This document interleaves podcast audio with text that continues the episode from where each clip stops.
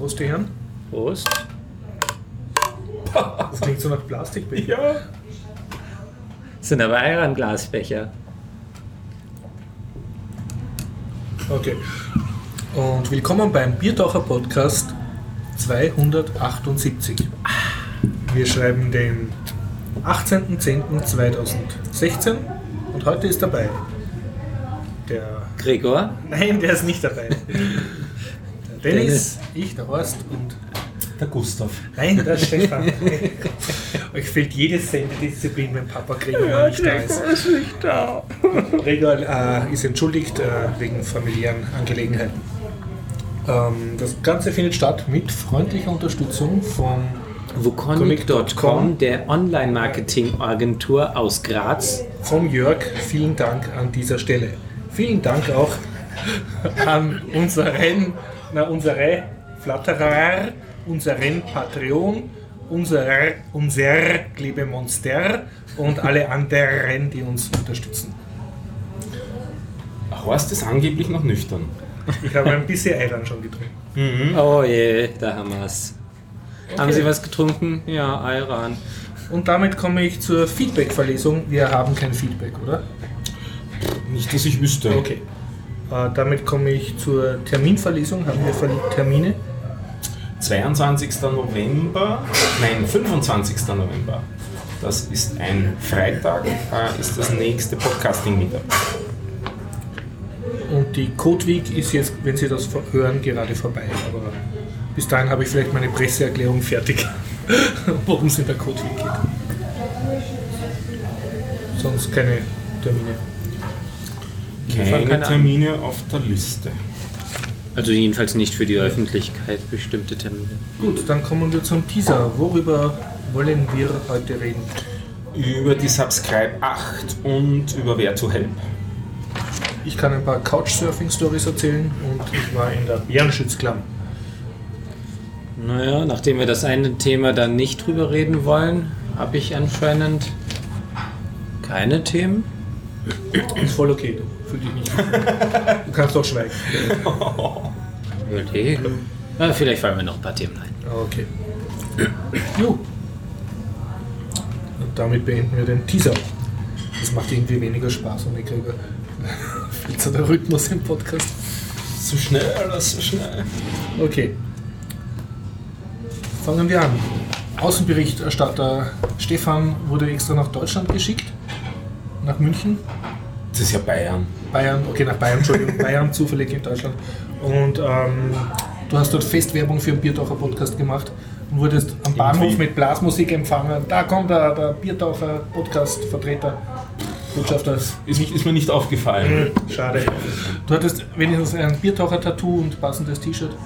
Ich bin nicht tätowiert. T-Shirt, Aber Biertaucher-Tasche. Wenigstens einen von Klebemonsters Bleistiften hattest du eingesteckt. Nein, ich habe vom Biertaucher-Podcast erzählt. Ich glaube, das bringt mehr. Okay, Ähm, ähm, ja, Hörer habe ich, glaube ich, keine getroffen. Ich habe Hour of Code Hörer getroffen, was mich gefreut hat. aber keine Biertaucher-Podcast. Aber Also, keine Biertaucher-Hörer, die ich nicht schon kannte. Ah, so. okay. Ähm, na, bringen wir ein bisschen mehr Struktur rein. Also diese Subscribe gesagt, 8 äh, ist die, ich würde sagen, die größte deutsche Podcasting-Konferenz, deutschsprachige Podcasting-Konferenz, entstanden aus einer Initiative von Tim Pritlove zur Weiterentwicklung des Podlove Publishers. Das ist ein Add-on für WordPress. Haha, jetzt kommt doch PHP rein, weil wir zuerst gesagt über Okay, PHP gut. ähm, für WordPress, das ähm, das ähm, Podcasting äh, publizieren erleichtert. Und um diese Entwicklung voranzutreiben, hat der eine Konferenz ins äh, Leben gerufen oder eigentlich einen Workshop am Anfang, am Anfang. Das waren nur ein paar Stunden an einem Tag immer. Das war eben dieser Podlove Publisher Workshop. Und das hat sich dann, der ist immer wieder, äh, ich glaube, alle halbes Jahr wiederholt worden. Und das hat sich dann im Laufe der Zeit herausgestellt, dass Bedarf ist nach mehr rundherum. Und das hat sich immer mehr in eine Konferenz entwickelt. Und äh, dementsprechend wurde das auch umbenannt, weil es sich nicht mehr nur ausschließlich um diesen um dieses Add-on handelt. Es handelt sich eigentlich kaum mehr um dieses Add-on, also ich glaube in ein, zwei Vorträgen ist es vorgekommen. Und sonst ist es eine äh, recht allgemeine Podcasting-Konferenz. die sich über zweieinhalb Tage erstreckt, also von Freitagmittag bis Sonntag am Abend war das. Und es waren vier Tracks parallel am Nachmittag, wenn ich mich richtig erinnere. Nein, sogar fünf Tracks mhm. und am Vormittag war es ein Track. Also ein Track hat sich über den ganzen Tag gezogen mit Vorträgen mhm. und die, diese ganzen so Zusatztracks sozusagen. sozusagen. oder da der im großen Saal halt. Mhm. Und dann am Nachmittag waren immer Workshop-Tracks, ähm, vier noch parallel, wo man eben Workshops mhm. anbieten hat können. Und das habe ich auch gemacht, da werde ich vielleicht auch noch nachher kurz davon erzählen. Und ähm, dieser Kinotrack, wie du ihn bezeichnet hast, also der mit den Vorträgen, ist zur Gänze aufgezeichnet worden, Video und Audio und mittlerweile auch schon publiziert worden auf YouTube. Da werden wir mhm. den Link auf den Channel ähm, veröffentlichen, weil das waren wirklich gute Vorträge. Mhm. Ich habe vielleicht ein Drittel von oder, oder so davon gehört. Ähm, Diana, wenn das nächste Mal dabei ist, wird dann von einem anderen Drittel erzählen können, weil mhm. die war irgendwie immer in anderen. Und äh, also waren wirklich ähm, sehr interessante und vielseitige Vorträge zu allen möglichen Themen. Also technische Sachen, thematische Sachen, jetzt im Hinblick, also Podcasting-Themen innerhalb eines Podcasts, aber auch rund um das Podcasting.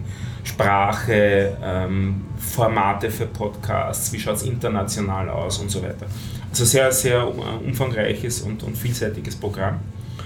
Ähm, vielleicht so als ähm, Teaser auf einen, auf einen Vortrag, wenn man sich nur eine Sache anschauen will, würde ich doch empfehlen, sich die Keynote anzuschauen vom Tim Britlove. Das hat er genannt ähm, in Anlehnung an State of the Union, State of the Unicorn äh, und hat ähm, seine Sicht auf die Dinge, nachdem er ja sich sehr gerne zu, zu, zum Thema Podcasting mhm. äußert, seine aktuelle Sicht auf die Dinge äh, kundgetan, so nach dem Motto, wie ist denn die, die Szene zur Zeit und was sollten sich ändern und so weiter. Also das war, finde ich, ein ganz, nette, äh, ganz netter Ausblick mhm. auf den Rest dann und hat so ein bisschen die, die, die, Stimmung halt gesetzt für die, für die weiteren Vorträge und für den, die weiteren Workshops. Das Ganze war beim Bayerischen Rundfunk, was insofern schon mal interessant ist, dass ja eigentlich ähm, es keine besonders enge Bindung zwischen Podcasting und öffentlich-rechtlichem Fernsehen gibt. Aber das ändert sich langsam, aber sicher doch. Wir haben ja auch im österreichischen Podcasting Meetup mittlerweile schon, glaube ich, zwei oder zumindest also zumindest zwei, wenn nicht drei Leute sogar gehabt, die regelmäßig für Ö1 arbeiten. Und also, Anna Masona war auch immer bei den Ja, an die habe ich eh gedacht und an den Lothar Bodingbauer habe ich mhm. gedacht. Ich bin jetzt sicher, die dritte Person fällt mir gerade nicht mehr ein. Aber glaub, also von der personellen Ebene gibt es schon da Kontakte, schon, da nur institutionell sozusagen eher weniger. Ja, wobei auch die institutionellen Kontakte funktionieren ja immer über die personellen ja. letzter Konsequenz und so war das auch in Bayern. Also ein Podcaster, äh, der auch beim Bayerischen Rundfunk an mhm arbeitet und mittlerweile auch vom Bayerischen Rundfunk verpodcastet wird oder versendet oder publiziert wird, der hat es sozusagen ein bisschen ins Laufen gebracht und hat es erreicht, dass wir die Räumlichkeiten mhm. gekriegt haben umsonst. Dadurch ist der, der Preis von der Konferenz auch äh, mhm. mit, mit 100 Euro recht, recht mäßig gewesen. Mhm. Das war echt fürs Catering, wir waren dort voll verpflegt von also, Frühstück bis Abendessen, alle Getränke inkludiert und super. so. Also das ist wirklich super gewesen. Dadurch konnten wir auch immer im Haus bleiben. Riesenräumlichkeiten dort. Mhm. Das war wirklich toll. Also wirklich der, der, Und Hotel hast du aber schon selber checken müssen. Natürlich, ja, Hotel ja. hat mit der ganzen mhm. Geschichte nichts zu tun. Ähm, die, der Bayerische Rundfunk selber ist schon ein, äh, ein Ereignis an und für sich, die Räumlichkeiten. Also das ist so 60er Jahre Architektur, der Trakt, wo wir waren, alles so diese dunkelbraunen Holzvertäfelungen, wenn Sie sowas schon einmal wo gesehen habt. Also schon das ist relativ lustig gewesen, aber natürlich drinnen Hightech das Ganze. Wir haben auch Führungen gekriegt da mhm. drinnen, die waren auch recht spannend. Ähm, viele haben auch sich in einem guten Studio mal richtig in guter Qualität auf, aufnehmen ah, lassen. So. Das habe ich nicht gemacht, mir waren ein paar andere Sachen zu der Zeit wichtiger. Ich habe versucht, möglichst viel Feedback für mein Projekt zu kriegen. Mhm. Äh, also zu, de, zu, diesem, zu, dieser Aufnahmesituation, da wird sicher dann einmal Diana was erzählen, weil die war in seiner, in seiner Session drinnen. Das war so mit riesen Mischpult und so weiter. Mhm. Aber auch die normalen Führungen durchs Haus waren schon recht cool und recht nett. Besonders lustig war für mich, ähm, die eine Führung ist am Schluss dann gegangen in so das, das, äh, die, letzte Schaltstelle, wo dann wirklich die Daten aus dem Haus hinaus gesendet werden. Also derjenige, der es dann auf die entsprechenden Leitungen schaltet und zum, zum richtigen äh, Sender schickt oder zum Satelliten schickt oder so und halt das richtig routet. das ist so, so der, Mann an, dem, an den letzten Schalthebeln sozusagen. Das ist in Wirklichkeit ein riesiger serverraum dort, oder riesig, ein großer Serverraum mit einigen Racks da drinnen und vielen Ausstellungsanzeigen. Und ähm, dem, dem haben wir auch ein bisschen interviewen dürfen und Fragen stellen dürfen. Der hat ein bisschen von seiner Arbeit erzählt und denkt, komisch, die Stimme, das klingt nicht so richtig bayerisch. Und ich sage ihm nachher, Sie haben doch österreichische Wurzeln. Und sagt er, ja, ja, ich bin aus der Steiermark. Also die, die, die letzte Entscheidung, was jetzt dann mit dem Signal passiert, ist ein Steirer. Ist ein Steirer, das war sehr lustig. Vielleicht ähm, noch eine Anekdote dazu. Wie macht man, also bei so Audioaufnahmen spricht man von der Hinterbandkontrolle. Nicht? Also wenn man Audio aufnimmt, möchte man wissen, ob das, was man aufgenommen hat, auch wirklich funktioniert hat. Darum wäre die, äh, bei der analogen Zeit war das so, dass man halt hinter dem äh, Aufnahmekopf noch einen Wiedergabekopf gehabt hat. Ah, okay, das Band. Dass man wirklich das, wieder genau liest, das wieder liest, weil nur damit kann man mhm. absolut sicher gehen, ja. dass das ist, dass das wirklich aufgenommen mhm. ist. Das, bei den digitalen Sachen ist das eh schon wieder so eine andere Sache, aber da müsste man es theoretisch wieder von der SD-Karte lesen mhm. und so weiter. Na, und wie macht man das jetzt beim Radio richtig? Was ist da die entsprechende Hinterbandkontrolle? Da muss man es auf, aus der Luft aufnehmen, sozusagen. Also die haben dann dort im Rack wieder ein eingebaut. Sender, ah, nein, da brauchst du einen Empfänger, also ein Radiogerät. Ja. Die haben einfach Autoradios dort eingebaut und geschaut, ob sie damit die Signale, die sie zuerst in die Luft gesandt haben, auch wieder äh, im Rack dann empfangen können, einfach aus der Luft. Also das war ganz nett zu sehen. Also das sind halt Profis dort. Hat viel Spaß gemacht. Ähm, und so waren es nicht, also war nicht absolut super. Ja. Ähm, es waren relativ wenige zu sehen, weil es war halt Wochenende einerseits, mhm. andererseits war eine große Medienkonferenz der gleichen Zeit in Berlin. Ah, in Berlin Nein, ich meine die, die Subscribe äh, Podcast, war das eine nette Sache? Sicher, das war eine super Konferenz. Ja. Also wir waren alle es, höchst immersive, wie man so schön sagt. Also wir waren alle fix und foxy nach den zweieinhalb Tagen. Mhm. Es waren, ich habe mir den Spaß gemacht zu zählen, weil es mich interessiert hat. Am Anfang habe ich das Gefühl gehabt, dass wir eine extrem niedrige Frauenquote haben. Mhm. Dann habe ich es wirklich anhand der Liste gezählt, 16 von 97. Also es war nicht so schlimm, wie ich eigentlich gefühlt ja. hatte. Aber es, ja, so ist halt das Bild von der, von der Geschichte. Ähm, ja, ja. Das ist für Tech-Konferenzen nicht so besonders schlecht. Für Technik wäre es nicht besonders schlecht, aber für Medien Podcasting ja, ist es eine Mischung aus. Mhm. Und waren nicht nur Computerfuzis dort? Also Keineswegs. Also Medienleute? Es waren hauptsächlich Podcaster dort mhm. und Podcasterinnen dort. Ähm, es waren auch ein paar Programmierer dort. Mhm. Ähm, war recht gemischtes Publikum, ein paar, die halt auch gerade so im Anfangen sind. So der, die reinen Hörer hat man eigentlich, mhm. da hat man niemanden gefunden. Das ist halt wirklich eine Podcaster, mhm. äh, Podcasting-Konferenz dort. Ähm, ja. Wie gesagt, die, diese, dieser erste Track ist, ist vollständig aufgenommen und bereits veröffentlicht. Der nächst, äh, nächstgrößere Track, ähm, das der erste Workshop-Track, ist auch zur Gänze aufgenommen worden. Aber da muss jetzt noch geklärt werden, ob eh jeder auch brav gefragt hat, äh, ob denn alle zugestimmt haben. Also da sind noch nicht alle Videos veröffentlicht. Aber juhu, mein Video ist schon veröffentlicht und daher mache ich gleich wieder mal einen uneigennützigen Aufruf. Haha.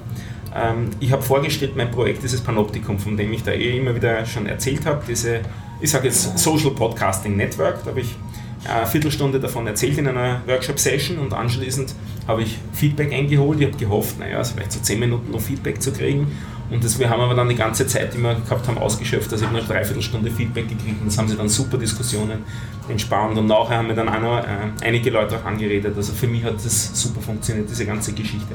Und ich habe echt mit vielen Leuten geredet, nette Kontakte geknüpft, zum Beispiel mit dem Hauptentwickler von AntennaPod, mhm. der halt genau die Sicht eingebracht hat. Einerseits, was er gern hätte als mhm als ähm, Entwickler von so einem Podcatcher, nicht? eine API kurz gesagt, und die natürlich möglichst alles liefern soll und so weiter. Also das war schon recht spannend. Und das Zweite, was sehr spannend war, wenn ich auch kennengelernt habe, wir haben ja hier auch schon einmal im Podcast geredet über Feed. Feed. fyyd.de. Das mhm. ist eine Podcast-Suchmaschine. Ah. Mittlerweile auch nicht mehr nur Suchmaschine. Ähm, man könnte so sagen, das ist die näheste Konkurrenz zu dem, was ich da baue.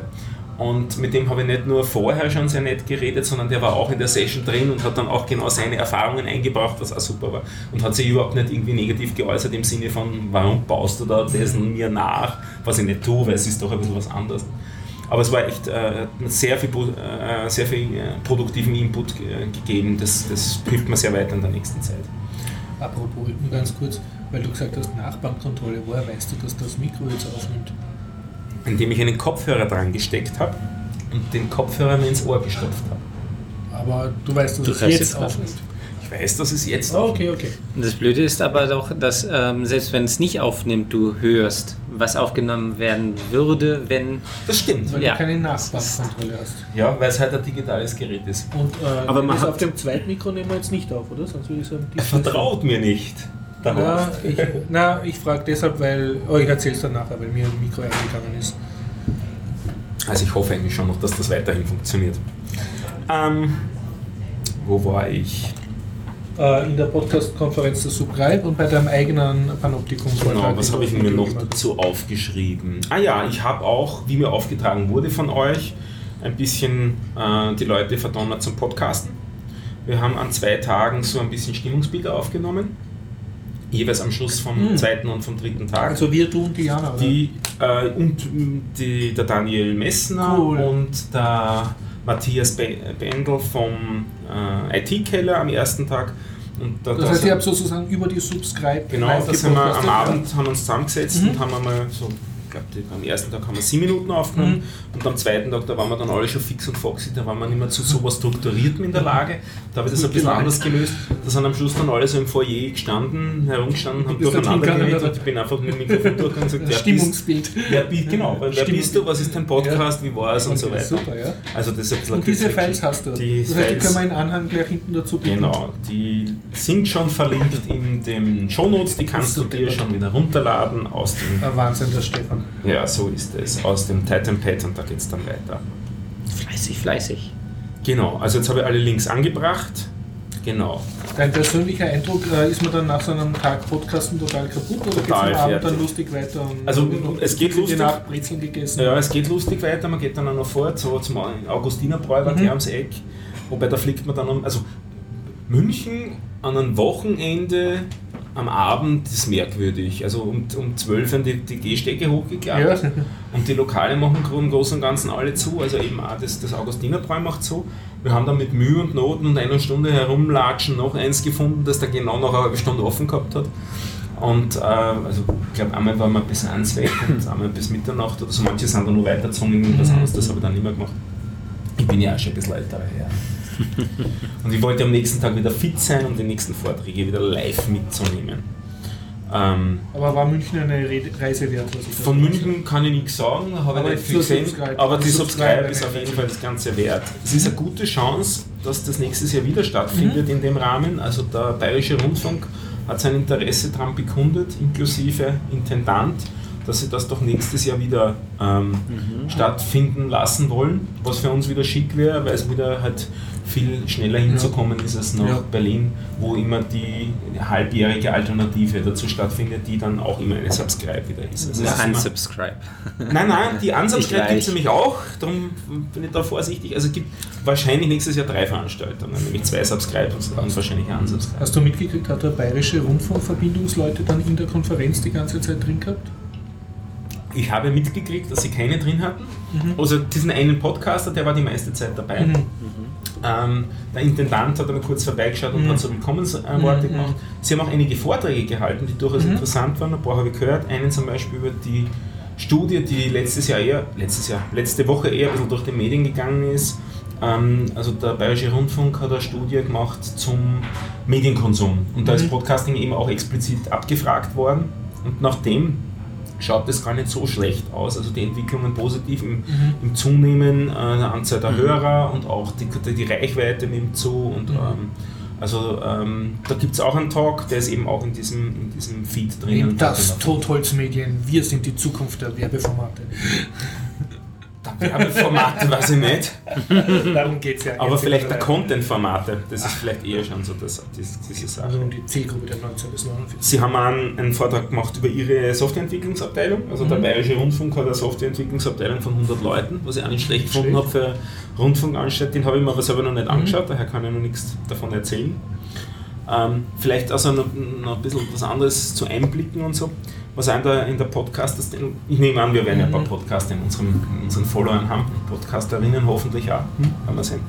Ähm, das Thema ähm, Ultraschall und Auphonic, das war ganz spannend. Die haben sich so ein bisschen Was? gematcht. Ultraschall und und Auphonic. Ja. Was ist Ultraschall?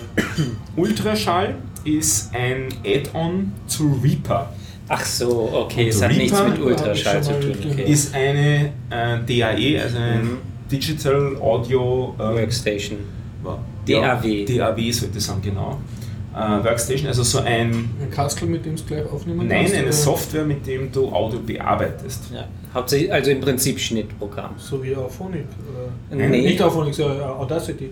Ja, nur ja, größer. Also, größer. okay. Also Ophen, äh, äh, Quatsch. Audacity ist ein Programm, mit dem du ähm, einzelne Tracks Mhm. schneiden kannst, Mhm. ziemlich primitiv. Mhm. Und es, die Audiodateien ähm, werden dabei auch verändert. Das Mhm. heißt also, die Ursprungsdateien hast du zwar noch, aber Mhm. die einzelnen Schritte werden nicht aufgezeichnet, sondern ähm, Das heißt, du bearbeitest kontinuierlich. unendliches Redo machen, sozusagen. Ja, also doch ein Redo schon, Ja. aber du kannst nicht einzelne, ähm, äh, wie heißt es, ähm, ja, wo kommt man das? Zerstörungsfreier Schnitt meinst? Ja, Den hast das schon jetzt. Keine bei Visionierung Audacity meiner nicht wirklich. Also, mal, ja, okay, Projekt durch das Aufsplitten in die, in die Teile.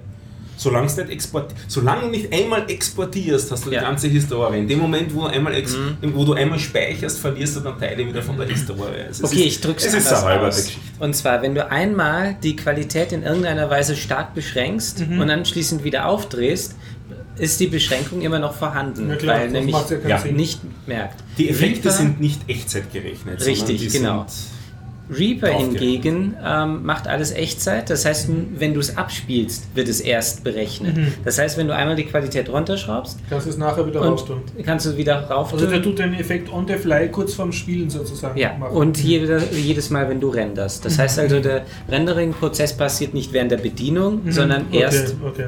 äh, wenn es äh, benötigt Mhm. wird.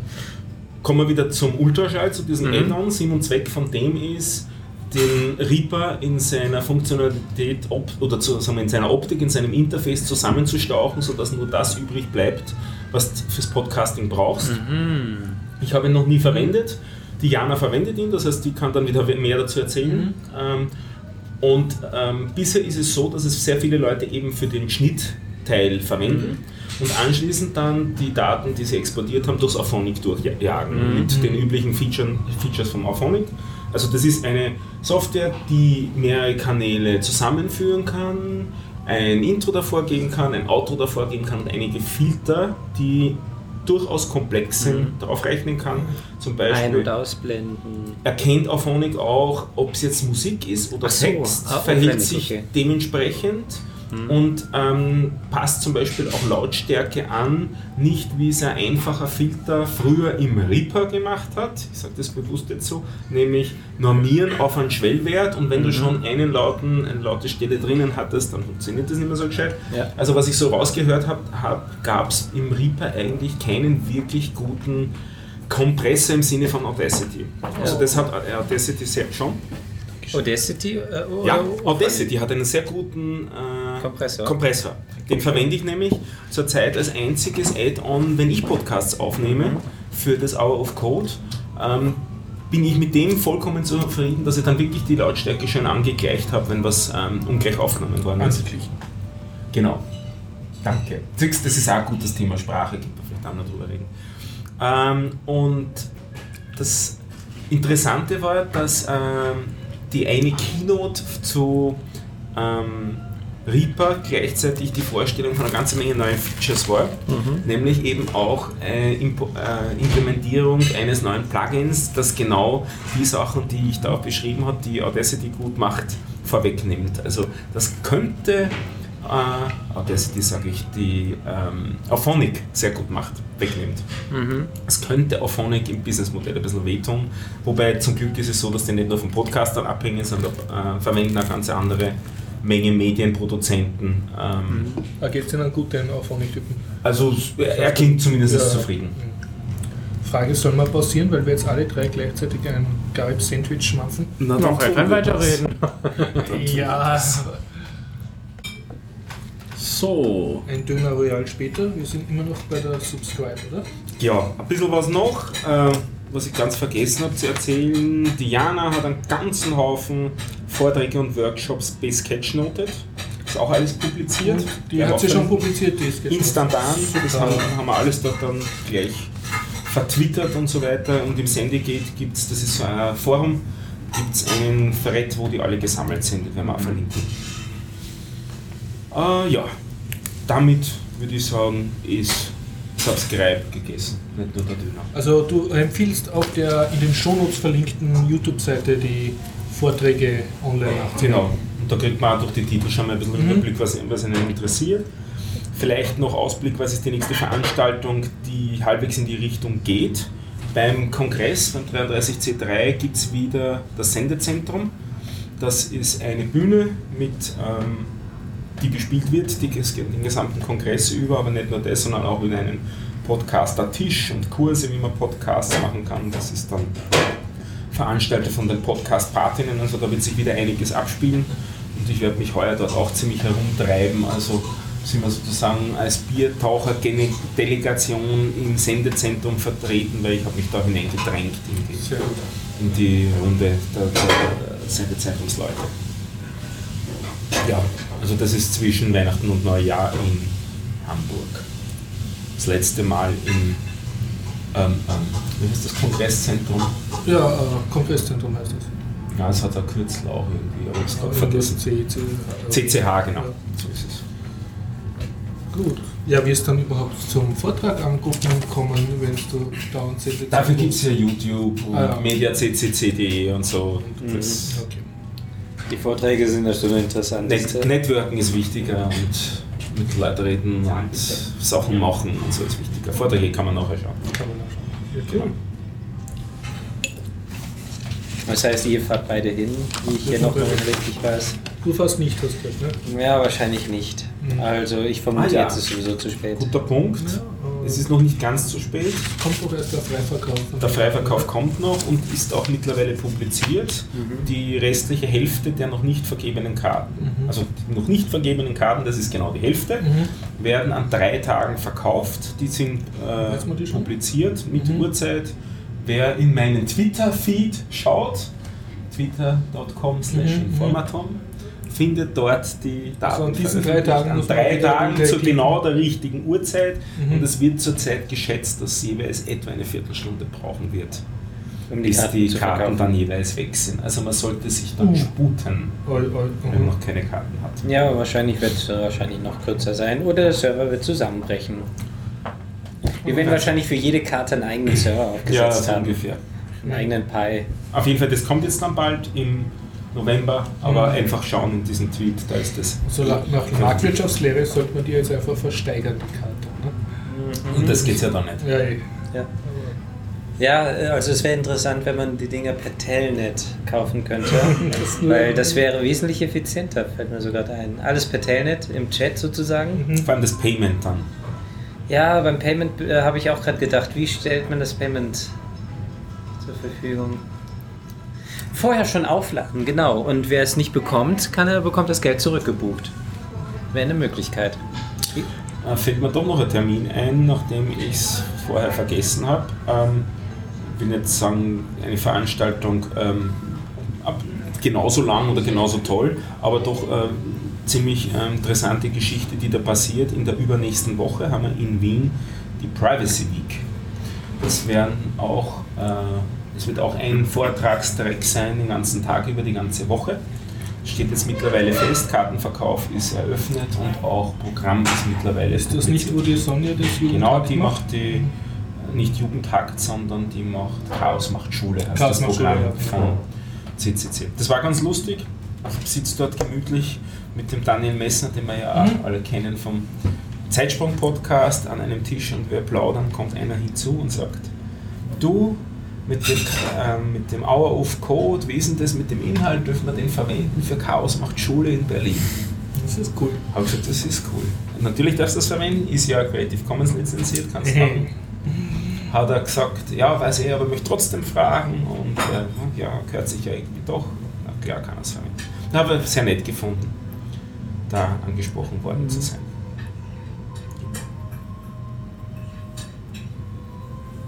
Ich glaube, jetzt bin ich leer. Stefan ist leer gequasselt. Okay, ich sehe gerade nämlich, dass ich ein Thema eigentlich mitgebracht hätte, Ja, das ich was hast vergessen hatte. Neuer Pi-Desktop. Jetzt ist er ja schon immer neu. Nachdem Ja, du es- uns wochenlang nicht erzählt hast. Das war letzte Woche, glaube Für ich, den oder vor Raspberry Pi. Für den Raspberry Pi gibt es Also neue ist nur eine, Images. Ist eine ganze Distro eine neue oder nur ein Desktop? Ähm, beides. Also Mhm. im Prinzip, äh, der, es ist ja ein Debian. Ja.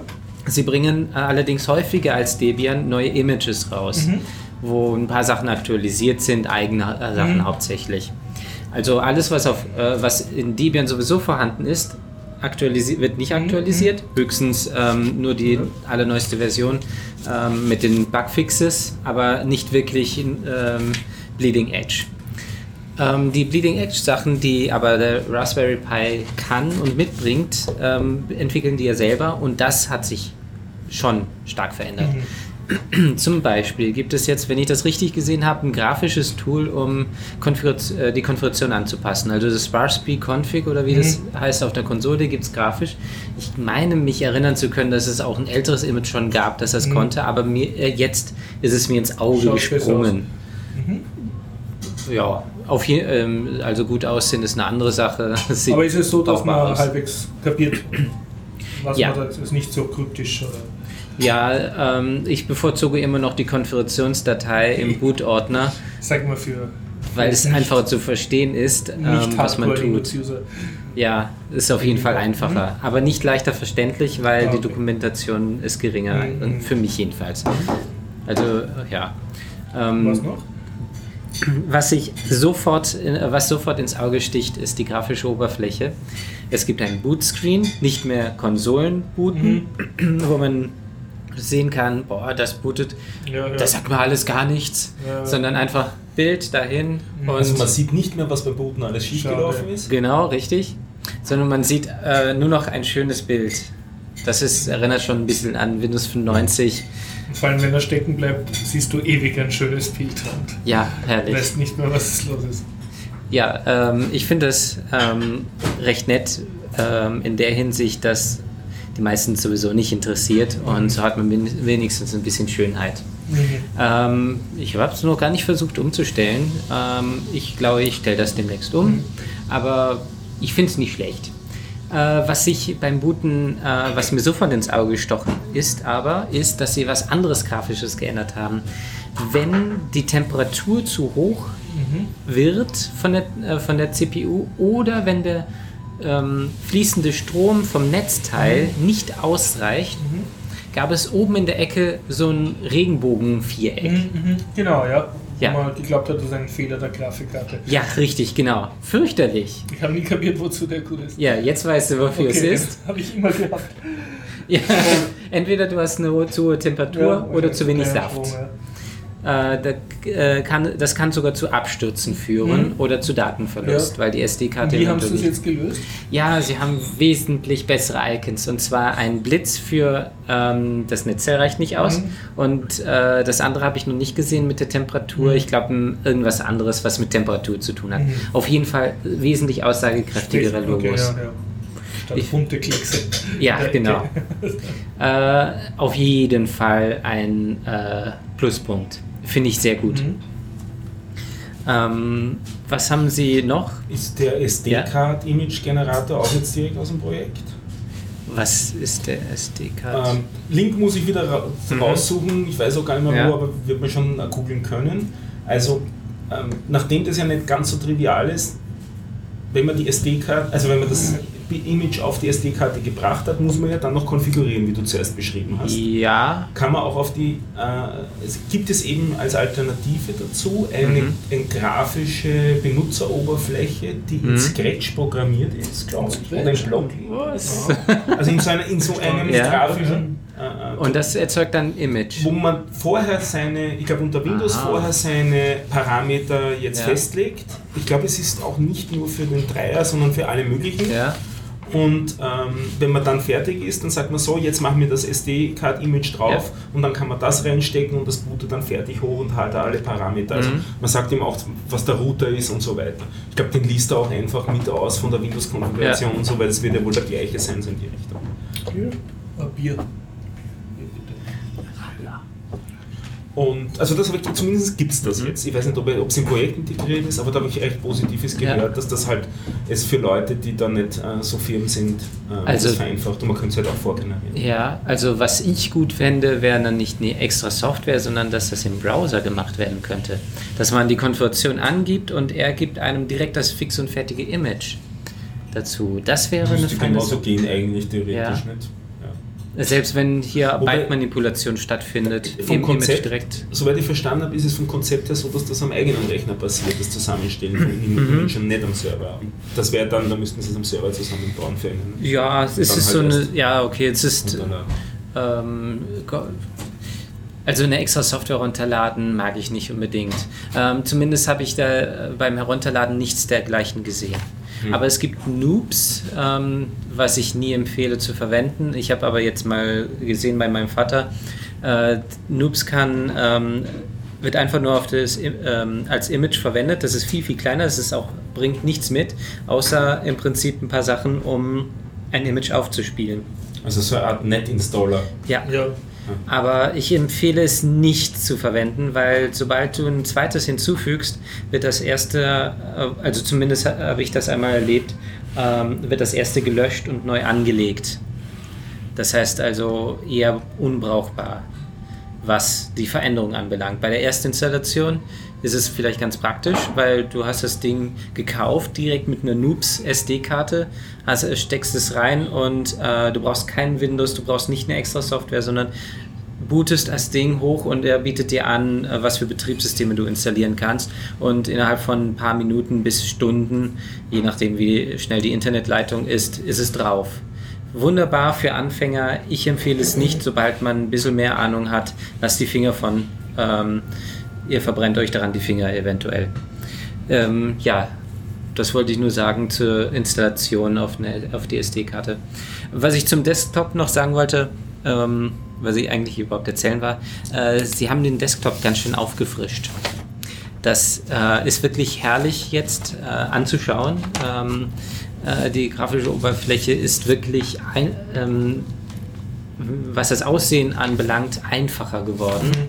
Es sieht vertraut aus ähm, und ja, ich finde es ganz nett. LXD irgendwas Desktop? Oder? Ja, es ist LXDE meines Wissens ähm, im Hintergrund, aber es sieht nicht mehr nach LXDE Mhm. aus. Also es ist was jetzt inzwischen was völlig eigenes. Mhm. Ähm, ich mag LXDE nicht, aber ich finde zumindest für ähm, Leute, die sich nicht mit auskennen, ist das jetzt auf jeden Fall ein viel Du besserer. hast einen von diesen ganz neuen äh, Raspis ausprobiert, diese Dreier-Generation? Ich habe einen noch einen Dreier, ja. Okay. Und Aber äh, mit hat zwei man damit sozusagen am Desktop schon arbeiten können oder war es doch noch eher mühsam an Firefox öffnen und so? So, ja, das ist das Schöne. Es wird jetzt Chromium mit ausgeliefert. Oho, ist eigentlich nicht Ja, weil ähm, der Firefox, der lief wunderbar. YouTube, äh, naja, ähm, das ruckelt sogar im kleinen Bild. Mit, ähm, Chromium, wieso gibt es kein Chromium für einen Raspberry Pi? Habe ich mir schon vor ein paar Monaten gedacht, äh, weil ähm, ich würde lieber Chromium benutzen als Firefox, besonders mit dem Debuggen und so weiter, ähm, weil ich wollte den Vergleich auch haben. Und unglaublich aber war, jetzt gibt es Chromium für einen Raspberry Pi und es ist... Äh, Es performt.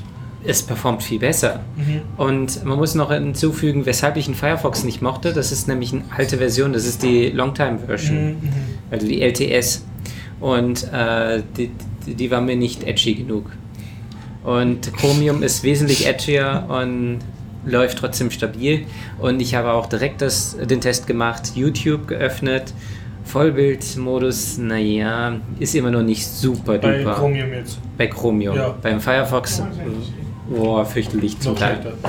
Ja, und Chromium läuft es einen Tick besser. Ähm, sie haben dafür auch ein, Dankeschön, ein, äh, extra ein Plugin, äh, das ist H264 äh, EFI. Äh, das sorgt dafür, dass H264-Videos direkt an die Grafikkarte weitergeleitet werden, dass kein Software-Rendering passiert. Und das war, glaube ich, beim Firefox auch schon der Fall, sonst wäre es noch schlimmer gewesen. Also wenn ich auf ein Vollbild warte, ich habe ich in beiden Browsern mehrere Sekunden warten müssen, bis das Bild wirklich dann lief. Der Ton lief schon weiter manchmal oder stockte unterschiedlich. Aber das ist jetzt wesentlich brauchbarer. Also Vollbildmodus nicht so perfekt. Ähm, ich habe ja einen Kodi, ähm, das ist ein Medienplayer. ja, den Media Player. Den habe ich noch nicht äh, zum Laufen bekommen auf dem ähm, Pi. Ich habe nämlich dafür einen Dreier Pi extra schon vorbereitet und habe Kodi drauf installiert auf dem Debian Image, also auf dem, äh, wie heißt der nochmal? Raspbian. Raspbian, ja. Und das habe ich noch nicht zum Laufen bekommen. Und ich weiß, dass Kodi sehr flüssig läuft äh, mit YouTube-Videos. Das wird mich auf jeden Fall interessieren. Oh, danke schön. Ich schenke dir mal ein, dass wir dann posten können. Achso, ich habe hier noch was. Ayran. Ja, das wollte ich erzählen vom Pi. Das neue Image lohnt sich.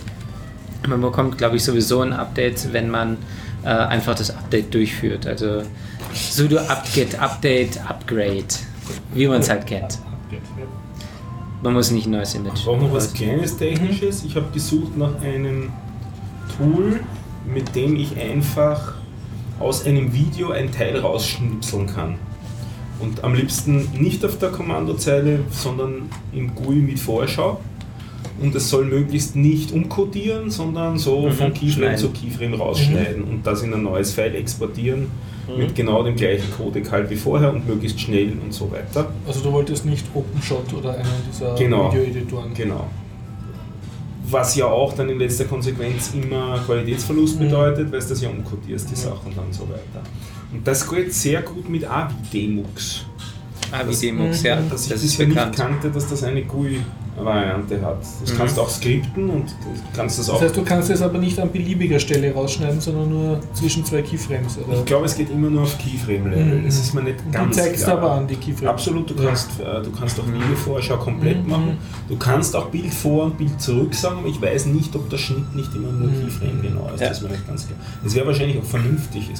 Es- Zumindest der Anfang wird wohl bei einem Keyframe sein müssen, weil sonst müsste er rückwärts sich einen neuen Keyframe ausrechnen. Ich glaube, das tut er nicht. Ja, ähm, das funktioniert nur auf Keyframe-Basis, weil äh, das Schneiden nur auf Keyframe-Basis. Wenn ein halber Keyframe kannst du nicht nehmen, das ist unbrauchbar. Du könntest zurückrechnen, theoretisch. Prost, Prost. Prost. Aber dann hättest du wieder eine Transkodierung. Das heißt, die Für Verluste, die du Teil nicht haben möchtest. Für, den- Ja. für den ersten Key, bis zum ersten Keyframe hättest du dann Verluste.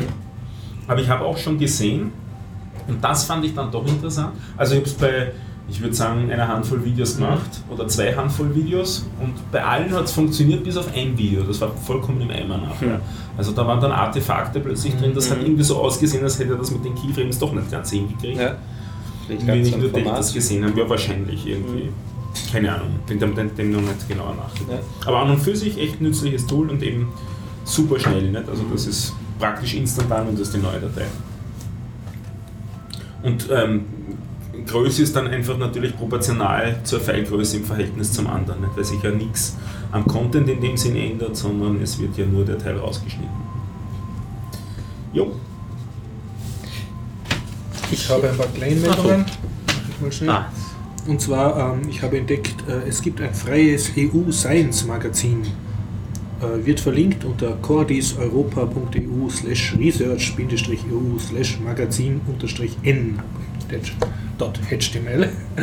Und ähm, ich äh, denke, das ist gerade im Sinne dieser bezahlten Wissenschaftsjournale, die dann den Content nicht gescheit freigeben. Diese Envelia-Debatte ist das eine gute Initiative. ist es gut? Ich habe noch nicht so ganz hin. Ich, also ich habe gesehen, man kann es aufrufen, es, äh, in mehreren Formaten sogar. Und es ist Englisch und äh, aber Es hat Text. Es hat Text. Es, ich glaube, ich habe sogar auch ein Bild entdeckt. Aber da mir der wissenschaftliche Background fehlt, um jetzt die Qualität zu beurteilen, kann ich da noch nicht sehr viel sagen. Aber es gab auf jeden Fall für mehrere ähm, für mehrere Fachrichtungen war das schon angedacht. immerhin. Und ja, seit ich in Brüssel war, bin ich jetzt pro EU. Habe gedacht, na da schau her, wieder eine nette Initiative. das heißt, du bist auch pro CETA. Nein, bin ich nicht. Dann bist du ja nicht gegen die EU. Wurscht.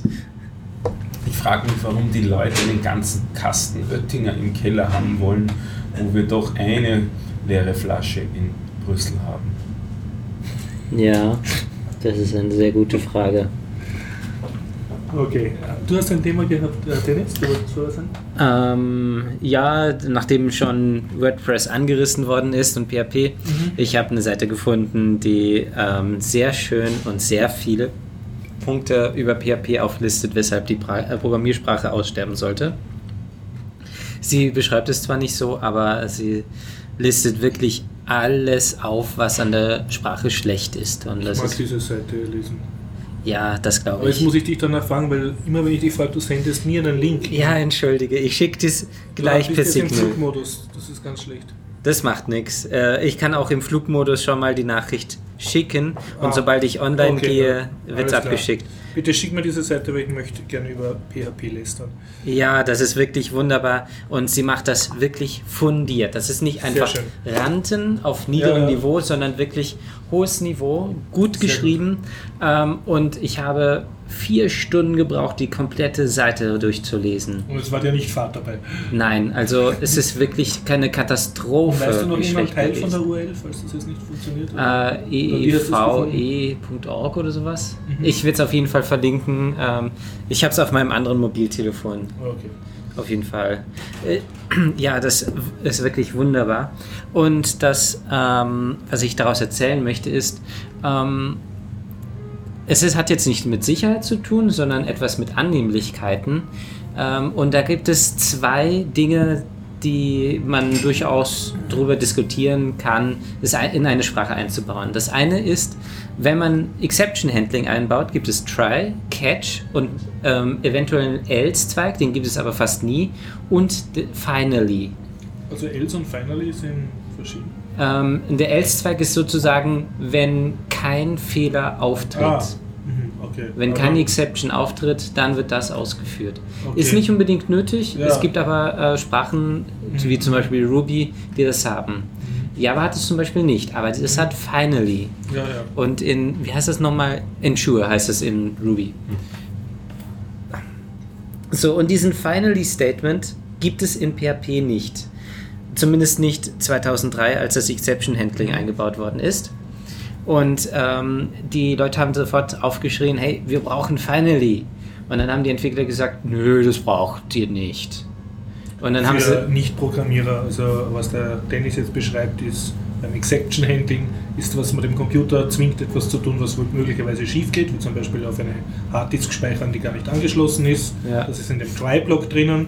Und äh, dann gibt es eben die speziellen. Fehler, die man schon vorher voraussieht, die Mhm. man dann abarbeiten kann. Das Finally dient dazu, dass nachher dann auf jeden Fall eine Aktion ausgeführt wird, Ja. unabhängig davon, ob es jetzt geklappt hat oder nicht. Wie Mhm. zum Beispiel einen offenen Pfeil schließen. Ja, genau. Äh, Das ist das typische Beispiel. Man öffnet eine Datei und äh, wenn eine Exception passiert oder nicht, soll auf jeden Fall die Datei geschlossen werden. Das kann man einfach in Finally reinschreiben und dann wird sie auf jeden Fall geschlossen ähm, auf jeden und muss nicht übergucken. PHP hatte Finally nicht. Ja. Und wie, was. Das was Interessante jetzt ist, die, ähm, die, haben, äh, die Entwickler haben dann gesagt, man braucht es ja nicht, weil wenn man das unter das Ganze drunter Ja. schreibt, ist es ja dasselbe. Das das ist ganz steif und fest. Die haben wirklich behauptet, wenn man unter das Try-Catch unten drunter einfach das außerhalb hinschreibt, wird es auf jeden Fall aus, äh, wird es ausgeführt. Es ist dasselbe, haben sie ja behauptet.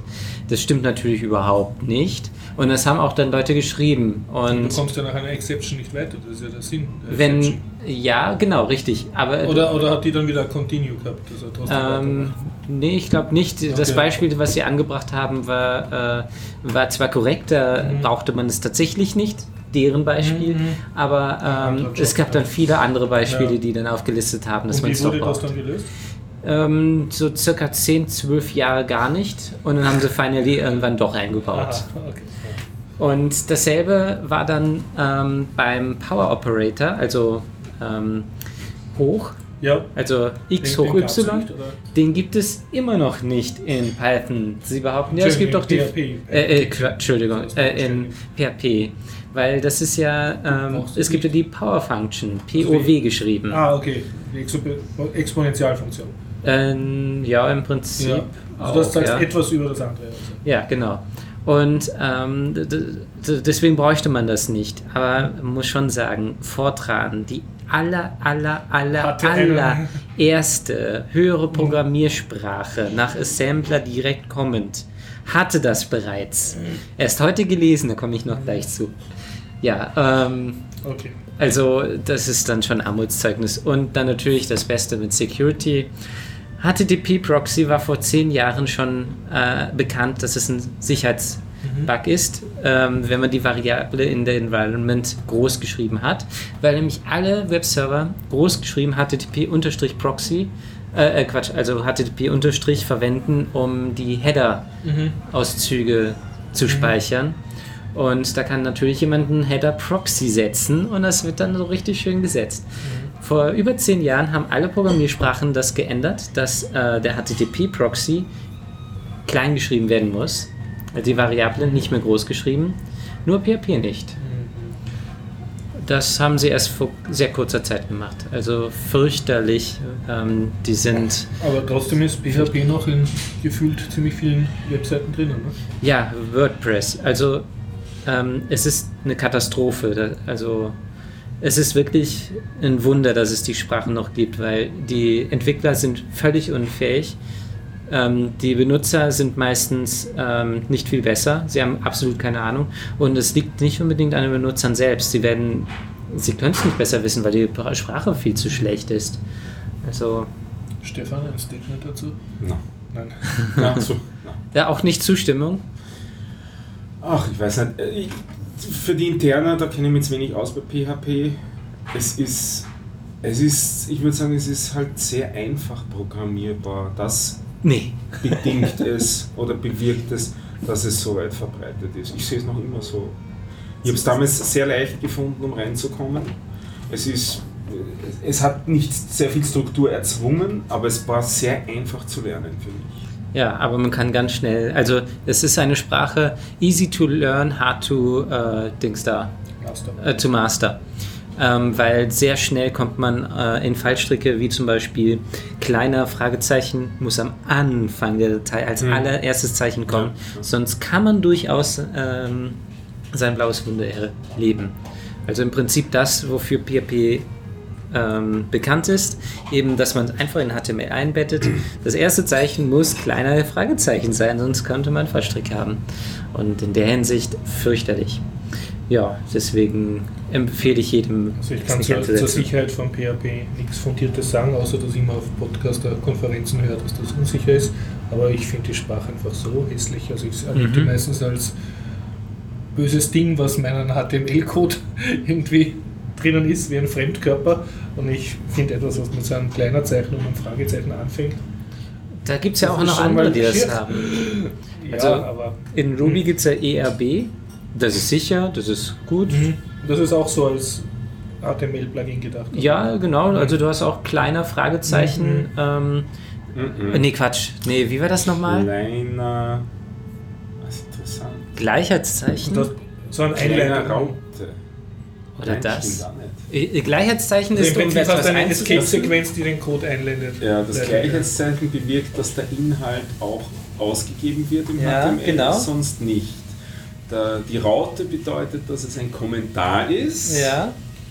Ich weiß nicht, ich habe schon, wie oft ich es getippt habe, aber es geht automatisch. Ich benutze Okay. die ERB nicht, deswegen kann ich. Also ich habe es nicht mehr. Prozent ist es. Ja, genau, ein kleiner Also es Prozent. gibt auf jeden Fall Alternativen, die Ja. ähnlichen Syntax haben, aber zumindest das Sicherheitsproblem lösen. Ja, also sagen wir mal so, wie man es einbettet in HTML, identisch Mhm. oder sehr, sehr, sehr ähnlich. ERB. Python hat sicherlich auch sowas, Mhm. Perl hat auch sowas. Äh, PHP war der Vorreiter, was das anbelangt. Und ähm, ja, aber die Sprache ist eine Katastrophe. Ja, das wollte ich zur PHP sagen. Benutzt kein PHP, setzt es nicht mal auf euren Servern ein, weil ähm, es gibt noch viele andere Gründe, es nicht zu ha haben zu wollen. Es ist ein pures Sicherheitsloch. Ja. Ich habe was Schönes zum Thema Katastrophe. Einen schönen Link von Johannes Grenzfurtner gekriegt, von Monochrom, aus der in Facebook gepostet und da dann mehrfach gelesen. Eine wunderschöne Story über das russische, russische Internet. Also in, den Internet. 60er, äh, in den 60er Jahren, als die Amerikaner ja ARPANET gebaut haben, um eben äh, dezentral einen Atomschlag überliegen zu können und trotzdem noch eine militärische Kommunikationsinfrastruktur zu haben, ha, äh, das ist äh, Sowjets nicht verborgen geblieben und sie wollten etwas Ähnliches haben. Und da haben dann äh, Wissenschaftler aus Kiew darüber nachgedacht, dass sie mit den Militär-Computer-Hardware, die, die die Sowjetunion damals gehabt hat, um den Kalten Krieg zu führen, mhm. dass sie die eigentlich auch für Zivilisten nutzen könnten, um eben, das ah. ein Ziel war, um die äh, Produktion äh, zu verbessern. Also dass das sozusagen als Nervenzentrum dient äh, für produzierende Betriebe oder um die mhm. Wirtschaft, die Planwirtschaft sozusagen zu verbessern und anzukurbeln. Und das war auch also sehr innovativ gedacht und so. Und, äh, wurde dann aber von der internen äh, Sowjetbürokratie sabotiert, das Projekt. Also da ging es hauptsächlich darum, welches Ministerium Geld dafür kriegt und wen das gefährdet. Und Geld dafür bekommt, das ja, ist herrlich. Fürs, ja, ja, das Ganze. Und der Artikel äh, streicht halt äh, die Ironie sozusagen heraus, äh, dass in der damals planwirtschaftlichen äh, Sowjetunion ähm, praktisch ein, ein extrem wissenschaftlich super innovatives Computernetzwerk, also, also sogar mit einer Kryptowährung, also mit einer äh, elektronischen Währung, äh, ja. elektronisches Geld. Wären Amerikanern also, weit voraus gewesen. Ja, extrem weit. Also Sachen, die wir jetzt erst haben, waren damals schon alles theoretisch zumindest äh, durchaus gedacht und äh, wurde schlussendlich nicht verwirklicht, ähm, obwohl es eine Kommando- und Planwirtschaft war, weil eben äh, die eigentlich die eigenen äh, Chefs von der Bürokratie, die auf Ministerebene hinauf äh, sehr, wie soll man sagen, sehr kapitalistisch nur auf ihren eigenen Vorteil bedacht waren und das dann halt durch eine mhm. Art äh, Bürokratenstreik oder Bürokratenmeuterei schreibt er hintertrieben haben. Äh, und zwar so weit, dass sogar Leonid Brezhnev, der damalige äh, oberste Sowjetchef einer Sitzung ferngeblieben ist, um halt der Blamage zu entgehen, dass er die eigenen Minister nicht hinter sich mhm. hat, hinter seinem Projekt. Und im Gegensatz dazu haben im erzkapitalistischen, jeder auf seinen Vorteil freien Marktwirtschaft bedachten USA, äh, wurde das Internet sozusagen gegründet dann äh, dadurch, dass die alle sehr sowjetisch gemeinsam an einem höheren Ziel ja. gearbeitet haben. Also so komplette äh, Ideologieumkehrung und der Artikel ähm, streicht dann halt, äh, also philosophiert dann halt darüber, dass das Internet, wie wir es jetzt haben, äh, keineswegs gesichert ist, sondern philosophiert, dass sozusagen die ideologischen Grund, die Ideologie, die man hat, während man eine Technik entwirft, dann der, sich auch in der Technik manifestiert. Also der Google SiteRank ja. zum Beispiel, dass der irgendwie auch ein, das Prinzip der Demokratie und jetzt nicht das Prinzip einer obersten Planwirtschaft abbildet, sondern je mehr Links zu einer Seite gibt, desto mehr Stimmen hat diese Seite, mhm. desto höher wird sie gewotet. Also diese und ein gewisses Art Gesellschaftsmodell. Und, und ähm, der Artikel philosophiert dann halt, dass sich unser Gesellschaftsmodell auch wieder ändern könnte, speziell wenn jetzt äh, Privatfirmen da wieder mehr Macht kriegen und, dass dann auch ein späteres Internet ganz anders ausschauen könnte und gewisse Dinge, die wir jetzt als selbstverständlich erachten, also wie zum Beispiel Netzneutralität, dann wieder weg wären. Also es, ja, er philosophiert sozusagen über die gesellschaftlichen Auswirkungen von Technik und, und die Rückkopplung wieder an Technik wieder auf Gesellschaft. Äh, Aber es ist ein sehr lesenswerter Artikel, weil es halt faszinierend ist, dass man philosophiert, was wäre gewesen, wenn die das, dieses äh, Sowjet-Internet äh, geschafft hätten. Ja. Also ähm, was Netzneutralität anbelangt, äh, das ist ja eine rein kapitalistische Sache und das Internet ist eigentlich ähm, eher kommunistisch, sozialistisch. Ähm, wenn das Erfolg hat, die äh, Netzneutralität äh, zunichte zu machen, kann es natürlich sein, dass da was Gutes draus wächst, weil es dann so eine Riesenkatastrophe wird und keiner es haben will, dass äh, man sich wieder auf das ursprüngliche zurückbesinnt. Das ja, kann sein, Im Artikel wird eher gesagt, dass dann halt, äh, weil jetzt auch nationale Regierungen sozusagen mhm. diverse nationale Gesetze durchdrücken wollen, ja. dass das Internet wieder zersplittert in lauter nationale Netzwerke, beziehungsweise wie bei Facebook in so äh, Insellösungen, wo du ja. eigentlich nur noch Facebook-Zugang brauchst und dann hast du eh alles. Mhm. Das heißt, diese ganze Interkonnektivität, die nur dadurch gegeben ist, dass es äh, Standards gibt, an die sich alle halten müssen, dass es ja, ein bisschen ein zentralplanerisches ja. Element ist, dass das dann auch sehr schnell wieder weg sein kann und dass dann eben genau das passiert, was in der Sowjetunion dann auch passiert ist. Die haben zwar dann, also diese anderen Ministerien, die sich Mhm. durchgesetzt haben, haben dann auch Geld gekriegt für die Computerisierung ihrer Wirtschaft, aber das waren dann halt lauter inkompatible Mhm. äh, lokale Computernetzwerke oder halt äh, Computer zur Produktionssteigerung von Hühnerkolchosen, die, Mhm. die halt keinerlei äh, diese Netzwerkeffekte, die das Internet ermöglicht, nicht haben, gehabt haben. Na schön. Und das äh, meint der Artikel das kann durchaus wieder auch mit unserem Internet passieren. Ja. Gibt's halt, in China ist jetzt sozusagen das Inside einer großen Firewall, haben die halt ihr Netzwerk, aber sind nicht wirklich daran interessiert, dass da jetzt Verbindung zu, äh, Mhm. zum westlichen Internet passiert. Also irgendwie habe ich jetzt das Gefühl, dass du Sachen verwechselt hast. Was? Nur weil was unterschiedliche Standards verwechselt, äh, verwendet, heißt es auch nicht, dass es nicht miteinander kommunizieren kann. Und auch unterschiedliche Segmente des Internets verwenden unterschiedliche Pro äh, Protokolle auf der untersten Ebene. Weil die könnten ja dann die oberen Ebenen einpacken in die unteren. Mhm. Also das ist zu einfach Lass es mich so formuliert. äh, formulieren mit einem Beispiel, das, äh, das ich erlebt habe. Es hat dieses BTX-Netzwerk gegeben. Erinnerst du dich? Bevor es das Internet gegeben hat. Ah, Zumindest hier in Oder Europa. Ein, äh, es war ein, ein europäisches Netzwerk, da hast du von der Post ein Modem ausbauen müssen, dann hattest du eine Art Bildschirmtext am Fernseher. Und der hat gewisse Funktionen erfüllt, die, äh, die jetzt das Internet hat. Das heißt, du hast äh, sozusagen eine Art Webseiten, statische Webseiten aufrufen können. Zu für damals geringen, relativ geringen Ja. Preis. Ne? Es hat in Frankreich das Minitel gegeben, das sogar Ja. recht äh, national erfolgreich war. Aber ich weiß, äh, ich äh, wüsste jetzt nicht, dass das BTX-Netzwerk mit dem Minitel-Net in irgendeiner Weise kompatibel war. Nein, war es nicht. Das waren einfach Ganz Insellösungen, die nicht miteinander verbunden waren und auch nicht dazu geplant waren, miteinander verbunden zu sein.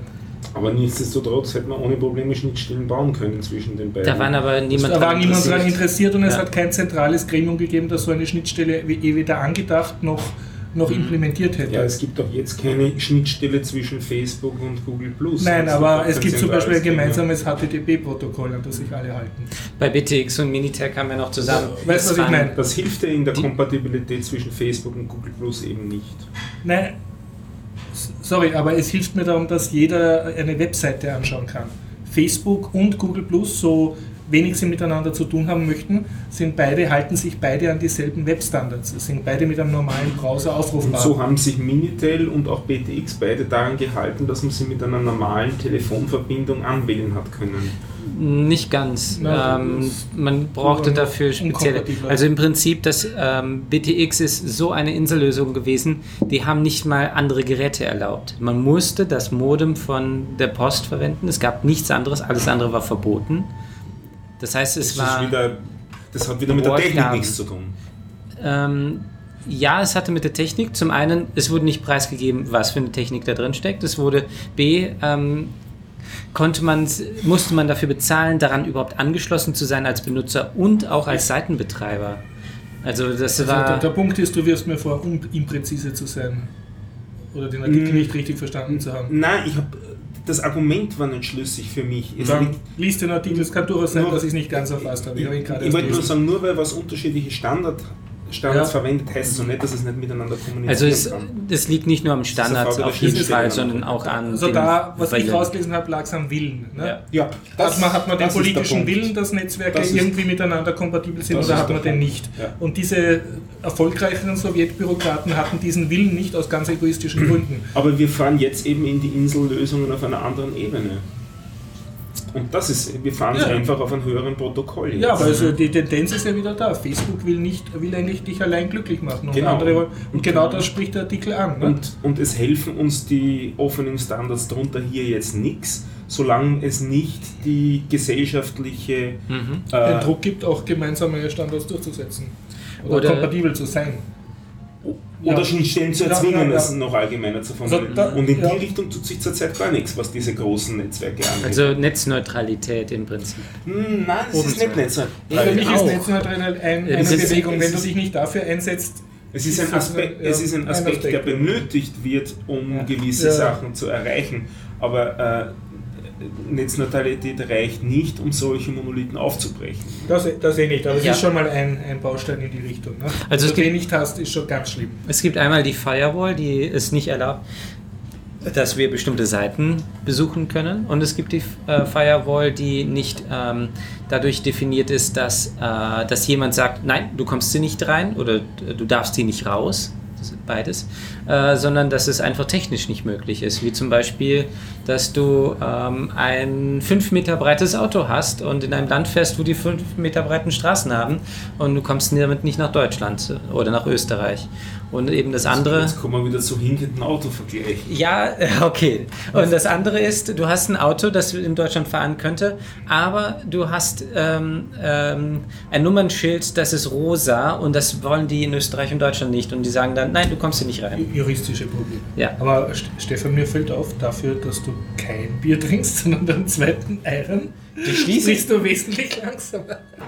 Wahrscheinlich denkst Weil du ich, versuche, weil ich versuche, diesbezüglich genau auf den. Punkt zu kommen. Ich glaube, das ist das Problem.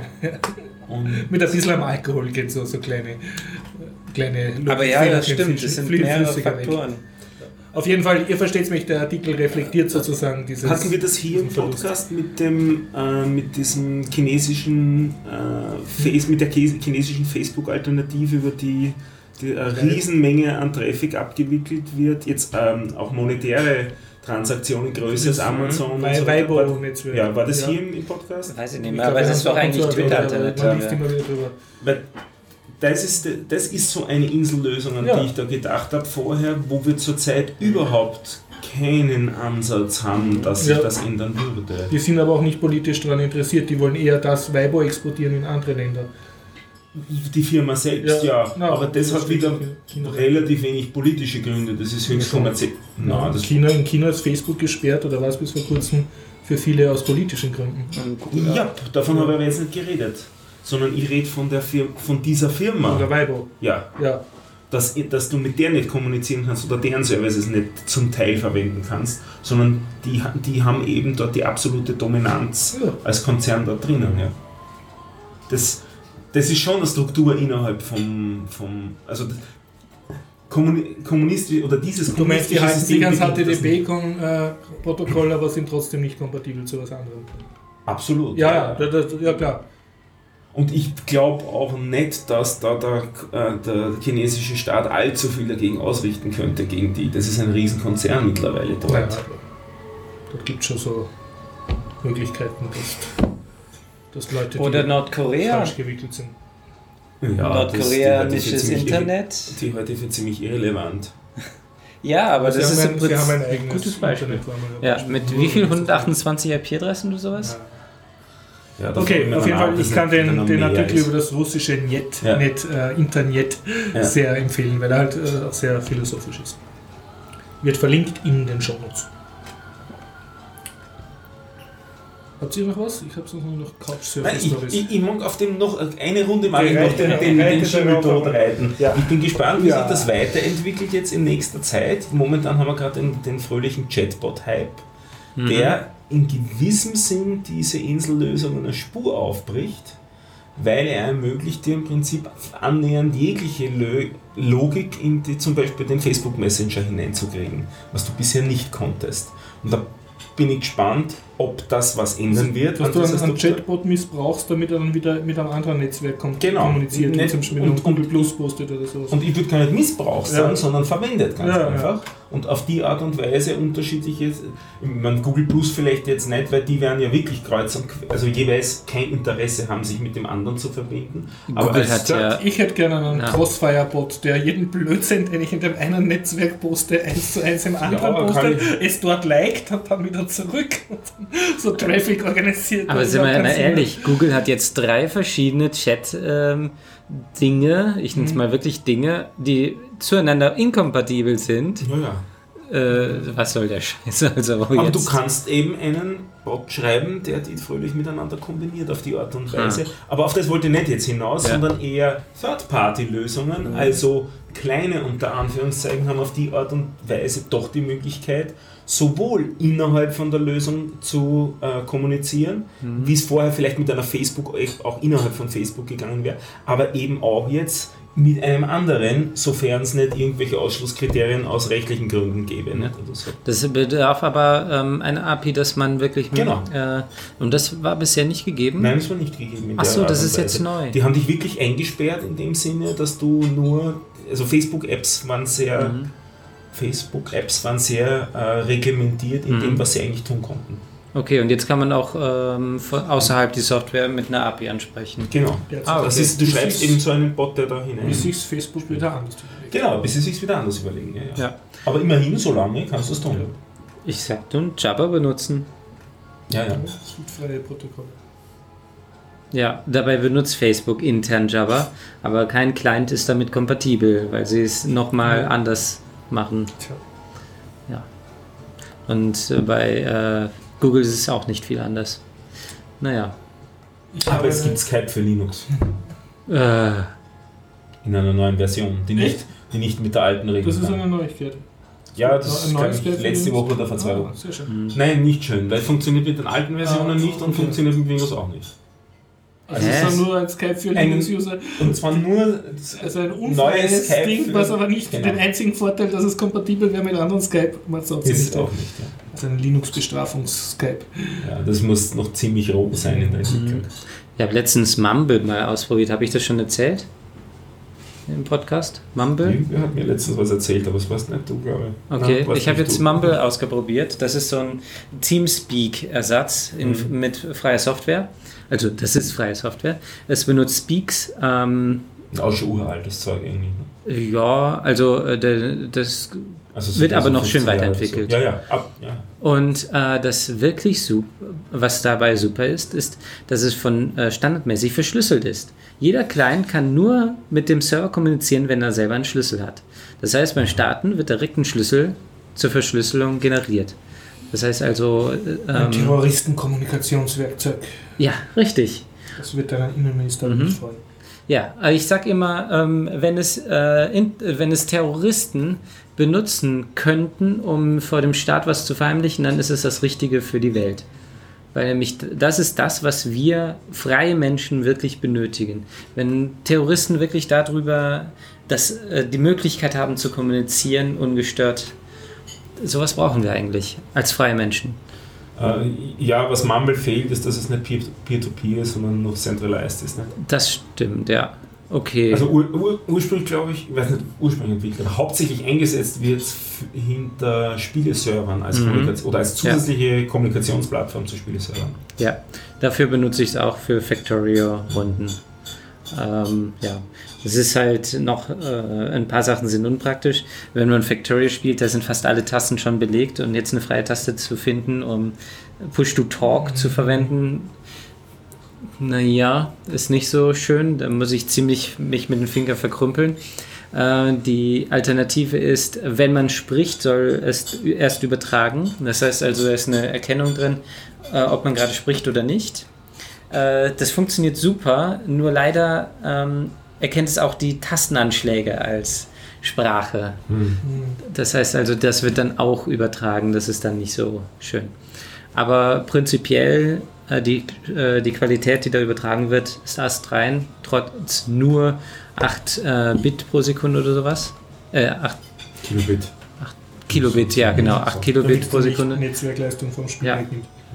Das heißt also, das geht über ein Mobiltelefon drüber, über die alten Hündchen. 64K Modem wäre kein Problem. Also ist wirklich eine schöne Sache. Ja. Das letzte in die Richtung, was ich so ausprobiert habe, ist WebRTC mit Opus. Das ist auch super. Also das geht auch Peer-to-Peer. Aha. Das ist so jetzt der letzte Schrei im Zusammenhang mit dem, mit dem Studio-Link, habe ich das ausprobiert. Mhm. Wie heißt das?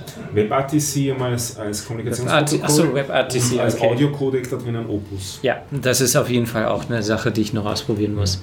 Muss natürlich auch verschlüsselt sein. Du hast noch etwas zum Thema?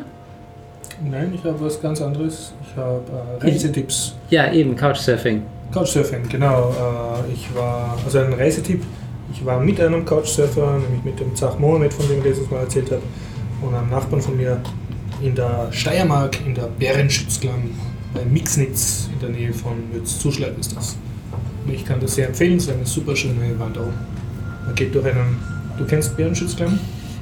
Ich überlege gerade, ich vermute nicht. Sehr, sehr empfehlenswert. Du fährst mit dem Zug dorthin oder mit dem Auto. Ähm, es, man, es gibt sogar eine Bahnstation von der Südbahn, also man kommt von Wien eigentlich sehr bequem hin.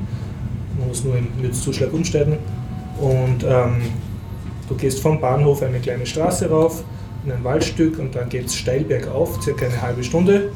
Und dann bist du am Eingang eines Canyons, praktisch einer Klamm. Mhm. Muss man 3,50 Euro Eintritt zahlen und geht dann, äh, also wir sind gegangen, ein bisschen über eine Stunde, auf sehr vielen Leitern und so schmalen Stegen Mhm. und Plattformen direkt durch eine Schlucht äh, zwischen Wasserfällen und über Wasserfällen und unter Wasserfällen Mhm.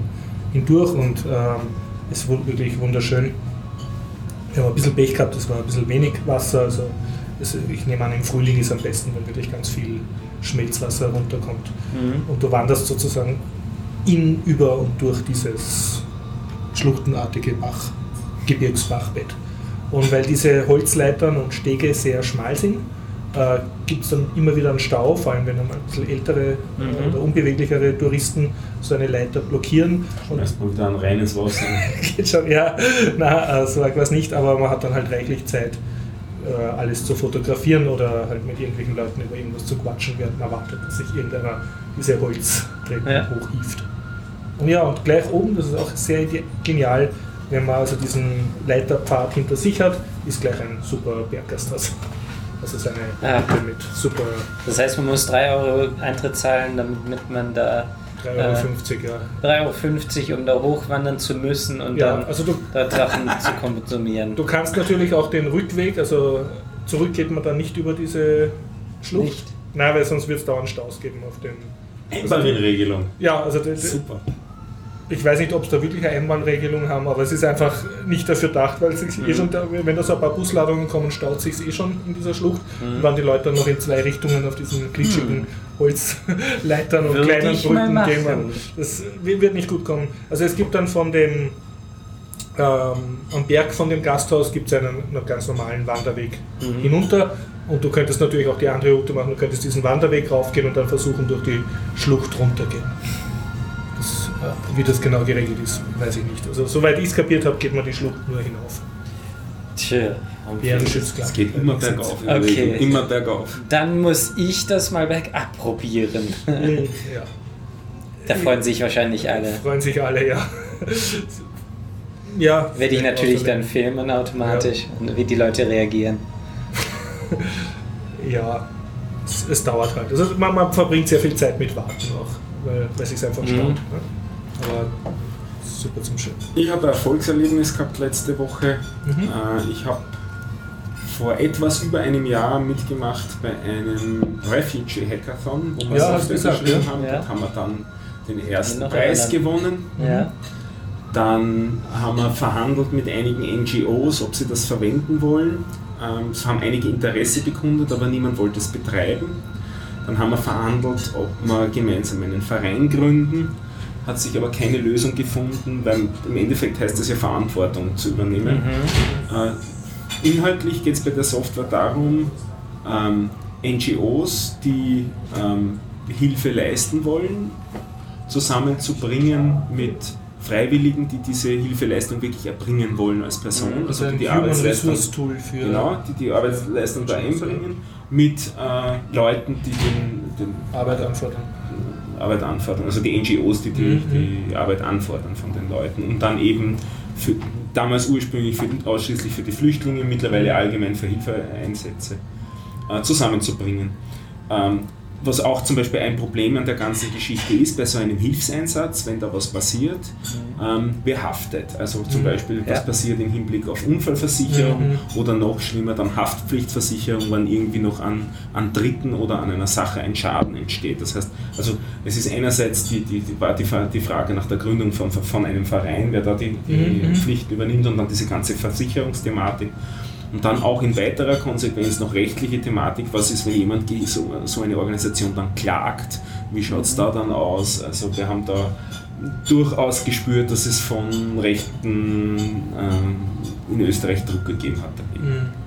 Das Ganze ist dann ziemlich eigentlich wieder versickert ähm, und wir haben geglaubt, das Ganze ist mehr oder minder gegessen, obwohl wir noch ein bisschen dran weiter programmiert haben. Jetzt bin ich so im, im Ende November, Anfang Dezember gerade mit meiner Erzählung.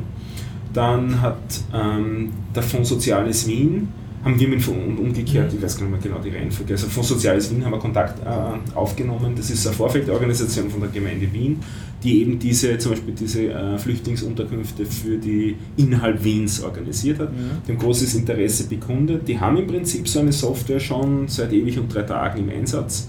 Äh, so, also so ein Webinterface, wo du sagen kannst, ich kann helfen, mhm. hier habt ihr meine Adresse und so weiter.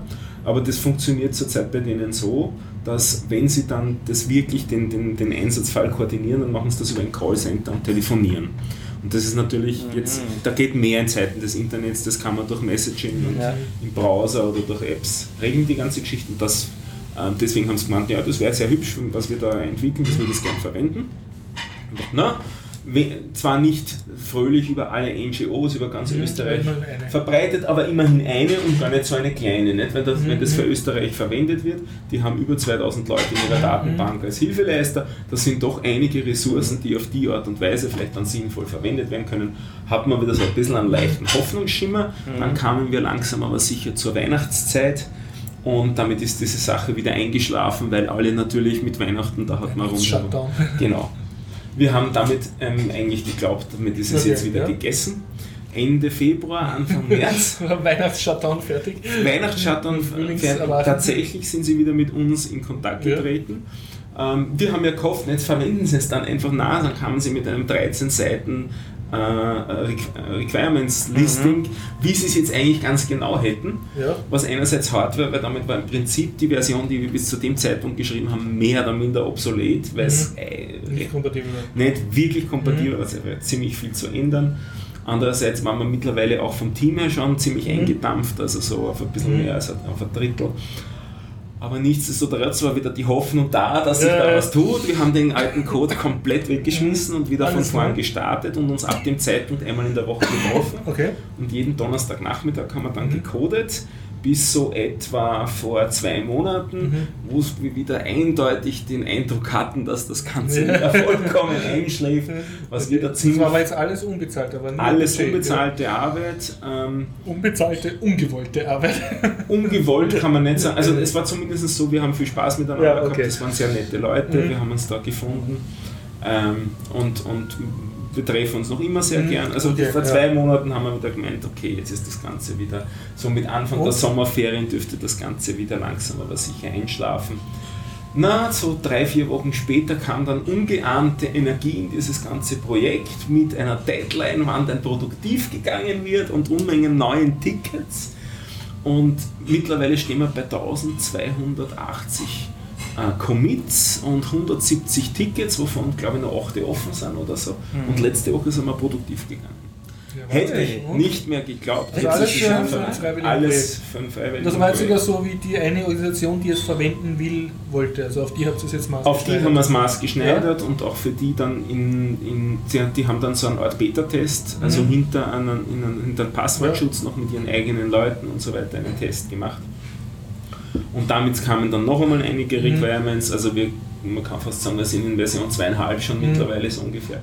Aber jetzt ist es produktiv. Ich weiß nicht, wie sehr es verwendet wird. Ich habe keine Account im Produktivsystem, ich kann es nicht sagen. Ja, ja. Aber ähm, es, ist, es ist seit einer Woche produktiv und oh Wunder, in der Woche ist kein neues Ticket gekommen. Also wir werden sehen, wie es weitergeht. Mhm. Rätselhaft. Rätselhaft. Und ist das immer noch freie Software? Oder das ist freie Software, mhm. also liegt auch auf GitHub die alte Version könnte man sich auch auschecken, mhm. wenn man sich die Version sucht, wo einmal der ganze Code weg ist, das war die mhm. alte Fassung. Und in was habt ihr das programmiert? Das ist in Rails programmiert. Das in Rails, okay. Ja. Es ist eine, eine, eine Truppe von Rails-Entwicklern. Es gibt eine halbfertige Android-App dazu und es gibt eine äh, drittelfertige, naja, auch ungefähr halbfertige iOS-App dazu. Mhm. Also die sind noch nicht so weit die hängen im Großen, die, die eine hängt noch an der alten API quasi dran, also die muss auf die neue API angepasst werden von der zweiten Version. Und die andere ist eine neue Entwicklung, die ist ursprünglich, äh, in iOS ist ja ursprünglich nicht Swift gewesen, sondern der, der, der Standardsprache Objective-C und jetzt ist das dann in, in Swift neu geschrieben worden, das mhm. ist nicht ganz fertig. Wenn wir sehen, ob, sich, ob da noch der Bedarf dafür ist, dann wird es das wahrscheinlich auch noch geben. Aber jetzt einmal ist alleine ein Web-Interface das Ganze. Schon? Ja, das war, das war eine Freude. Und jetzt vor ein paar Tagen hat uns noch ein Amerikaner kontaktiert, er will da jetzt auch beitragen. Da werden wir sehen, ob das praktikabel ist. Momentan ist das mehr Händchen halten als, als Hilfe. Aber er ist bemüht. eure, eure Social Group. Äh, Die Social Group gibt es gibt's noch immer. Äh, Mhm. Ein Teil davon ist auch aufgegangen jetzt in meiner Elixir Meetup. Also okay, da habe ja. ich mir eine, einige Leute Mhm. mitgenommen Mhm. In der Truppe und äh, die, also aber es ist echt eine nette, eine nette Mhm. Partie, die sich da entwickelt. Und wa- was man zumindest sagen kann, wir haben das, wie gesagt, zwei oder dreimal schon im, Laufe Mhm. der Zeit abgeschrieben gehabt. Wir waren aber nicht arg krantig auf die ganze Mhm. Geschichte, weil man halt bei der Sache viel gelernt hat. Mhm. Einerseits was den Code angeht, was die, Mhm. die Zusammenarbeit angeht Ja. und wir haben halt Cool, sehr viel Spaß gehabt mit dem Ganzen. Also ich s- sucht euch so ein Projekt, Mhm. wenn ihr Ja. Zeit dafür habt und es euch leisten könnt, man kann sehr nette äh, Kontakte auf die Art und Weise knüpfen. Und das ist halt schon eine sehr andere Art zu arbeiten Mhm. als im rein kommerziellen Umfeld. Ja, das stimmt. Ja, ich mache auch privat. Das heißt nicht, dass man sich weniger ärgert. Nicht? Also Ja, ja. gibt's da nicht, was sie denn jetzt schon wieder für ein Blödsinn? Jetzt müssen Ja. wir das wieder ausreden, das ist ein Blödsinn, das braucht es nicht. Das hat man dort genauso. Ja, ich mache privat auch ab und zu, allerdings nicht für so gemeinnützige Sachen, sondern so ähm, für meine Freundin manchmal, weil sie was braucht oder hier für den Garib oder dort für jemanden, jemanden Arbeitskollegen, weil ich es halt kann. Und äh, ja, das ist meistens mit äh, wesentlich härter als für die Arbeit, weil die sind wesentlich anspruchsvoller, sie zahlen nichts und wollen mehr. Nur der Horst will sowas nie machen. Der ist nämlich jetzt gerade aufgestanden. Ja, was machen wir als nächstes? Ähm, Schluss oder? Ich weiß nicht, ob der Horst noch was sagen wollte. Ich, zwei, ich, schiebe noch zwei kleine Sachen ein, die ich noch hatte. Das eine ist, weil du zuerst gerentet hast über PHP. PHP. Ähm, es ist auch ein bisschen ein Rant, aber nicht im Sinne von jetzt die Sprache ist so furchtbar, sondern der Zustand, der sich entwickelt hat, ist übel. Das ist ein Artikel How it feels to learn JavaScript in 2016. Ist ein Blogpost, wo einer zusammengefasst hat, State of the Union des momentanen äh, Zustands in dem JavaScript-Ökosystem. Es geht nicht nur um die, nicht um die Sprache selber. Ähm, wenn man professionell JavaScript entwickelt, muss man eigentlich fast mehr machen. Man braucht äh, gewisse ähm, serverseitige eventuell, aber auch clientseitige Frameworks dazu und oder Bibliotheken und oder ähm, Cross-Compiler, wenn man es eigentlich in einer Ja. anderen Sprache schreibt, um dann nach JavaScript zu kompilieren. Oder man benötigt ein Bildsystem, um das, was man da jetzt in allen möglichen Varianten geschrieben hat, in was zu verpacken, um es dann einfacher deployen zu können. Ah ja, fürs Deployment braucht man vielleicht auch noch was. Und eine Asset-Pipeline und die Bildchen und die CSS-Dateien dazu zu geben und so etwas. Und diesen Zustand, der sich da entwickelt hat, dadurch, dass jeder im Prinzip ja machen kann, was er will, an die, auf diese Sprache drauf, das wird in dem Artikel sehr gut beschrieben. Und ähm, was fast das Tragischste an dem noch ist, weil eigentlich könnte man sagen, ja, dann lernt man das halt und dann ist die Sache gegessen. Die Sachen werden auch unheimlich schnell obsolet. Ja. Es ist, hat sehr vieles Moden, also im Sinne von, jetzt ist es in und in einem halben Jahr ist es wieder Ja. zu vergessen. Und das wird auch der thematisiert. Es gab mal Require.js als Beispiel. Require.js ähm, ist tot, ähm, weil sie sagen, ja, das äh, sollte man nicht verwenden, weil das sollte schon vorher zusammen kompiliert werden. Äh, Angular, ähm, Angular 1 äh, gab es. Äh, Gibt es immer noch, ähm, hat halt das auch so gemacht. Es wurde serverseitig, äh, also ähm, noch vor serverseitig, also auf, deinem, auf einer Workstation wurde es kompiliert, auf den Server gelegt und der Client hat sich das abgeholt, aber so, so klein und kompakt wie möglich. Und Angular 2 sitzt, siehe da, auf sowas ähnliches wie Required.js, nämlich System.js und äh, passt jetzt überhaupt nicht mehr in die Pipelines der anderen Sachen wie, oh, ich weiß gar nicht, wie sie alle heißen, zusammen. Und dazwischen war auch Also. React-Hype. Ja, äh, React ist jetzt, ähm, sollte man auf keinen Fall verwenden, besonders wenn man äh, vorhat, irgend sowas in die Richtung äh, Konkurrenzprodukte äh, zu Facebook-Produkten. Sobald man in die Richtung geht, äh, ist nämlich die Lizenz nicht so frei. Ah, ich dachte. Ja, nämlich äh, da ist, ist eine Klausel drin, wenn man ähm, irgendetwas macht, was in Konkurrenz zu Facebook tritt, entziehen sie eine Lizenz. Das ist keine freie Lizenz. Damit ist, ja, genau, richtig. Also im Prinzip kommerzielle Absichten, sogar freie Absichten. Du baust jetzt ein freies Facebook, ist Lizenz entzogen. Kannst du alles neu schreiben. Und auf diese Art React weiten, Bo- äh, aus lizenzpolitischen Gründen eher einen Bogen drumherum machen. Angular 2 ist viel zu kompliziert für viele Dinge. Angular 1 geht so, ist aber, soll eigentlich jetzt tot werden, weil ja Angular 2 rausgekommen ist. Also ich bin wieder auf dem Schritt, ich mache das schön alles wie ganz früher. Ich schreibe ganz einfach ähm, alles selber, weil das funktioniert. Also jQuery benutze ich, na gut. Tragisch. Ja. Also mir gefällt der Umstatter auch nicht und das wird mich auch mal interessieren, was andere dazu sagen. Ähm, letztens mit welchen drüber geredet. Also ich, ich bin ja jetzt auf der funktionalen Welle, schwimme ich dahin. Also Das Pure Script. Bist du immer noch begeistert? Ich bin immer noch begeistert, aber ich kümmere mich hauptsächlich um serverseitige Sachen zurzeit. Ähm, clientseitig gibt es im Prinzip zwei Optionen. Das eine ist ClojureScript, hast du gerade gesagt, nicht? Oder? Pure Script. hab ich ClojureScript, gesagt. nein, ClojureScript ist eigentlich Ach so, ist ein noch was anderes. ein ziemlicher äh, Hype will ich nicht sagen, aber ziemlich weit verbreitet, weil es relativ lang schon ziemlich stabil ist. Mhm. Das ist Also, im Prinzip Closure, also ist Clojure kompiliert zu JavaScript. mhm. mit einem, mit einem ClojureScript Compiler, den es schon einige Jahre stabil gibt. Also kenne ich Leute, die sehr zufrieden sind. ja. Äh, aber das ist nicht der coole heiße Scheiß, das ist Elm. Das ist eine Sprache, die allerdings von Version zu Version mit ihrer letzten Version immer gehörig bricht und auf die Art und Weise die Leute in Verzweiflung bringt. Mhm. Also ist auch nicht besonders lustig der Zustand, der da Und was versucht. Elm? Versucht das ML ähnlich zu sein? Ein bisschen klingt es ja schon fast danach. Das weiß ich nicht, wo, wo das seine Wurzeln hat. Es ist auf jeden Fall ein Elm to JavaScript Compiler einfach. Aha, okay. Also PureScript versucht ja Haskell Mhm. abzubilden und das also nicht ganz, sie schreiben auch ganz absichtlich, es sieht nur nach Haskell aus, ist aber keins, äh, was nach JavaScript kompiliert wird. Ich habe es mir mal angeschaut und habe mir gedacht, nee, ich möchte es nicht verwenden. Elm wird auch für Spieleprogrammierung verwendet, kann sich der Horst anschauen.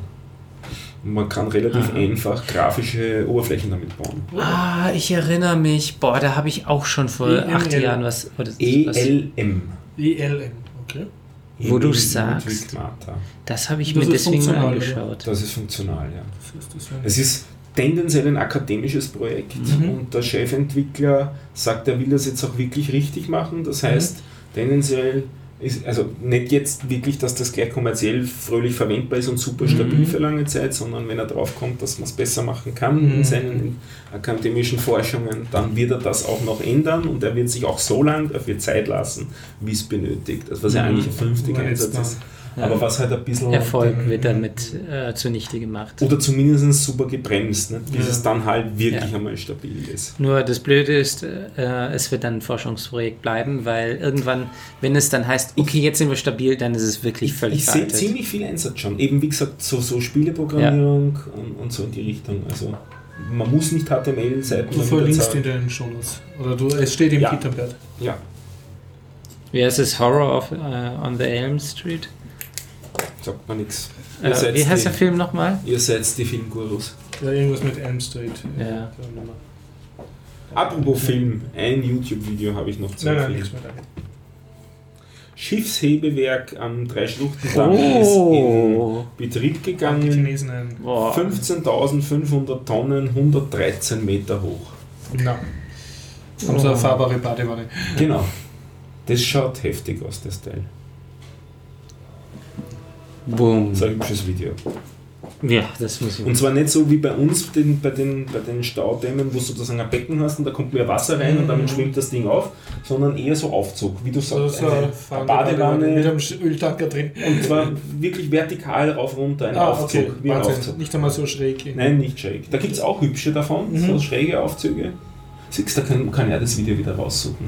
Da gibt es auch den Schiffsschrägaufzug. Ja. Da gibt es in Russland einen, der ist, der ist auch beeindruckend. Ja, was mich noch Da äh, fahren sogar ums Eck die Schiffe. was mich noch interessieren wäre, ähm, äh, wie heißt es? Ein Schiffsriesenrad. Völlig unnötig. Schiffsriesenrad? Nein, das Ja, ist einfach so ähm, Badewannen ansehen. Das mit dem, mit dem Schrägaufzug, das gibt es über den Berg drüber. Von einem Fluss in einen See. Boah, das heißt also, es geht einmal. Ja, rauf, rüber, runter. Wahnsinn. Das ist ziemlich, ziemlich geil, schaut das aus, ja. Für, für irgendwelche Industriezwecke ist das. Das- Am, ich glaube am Jennisee, aber das suche ich wieder raus.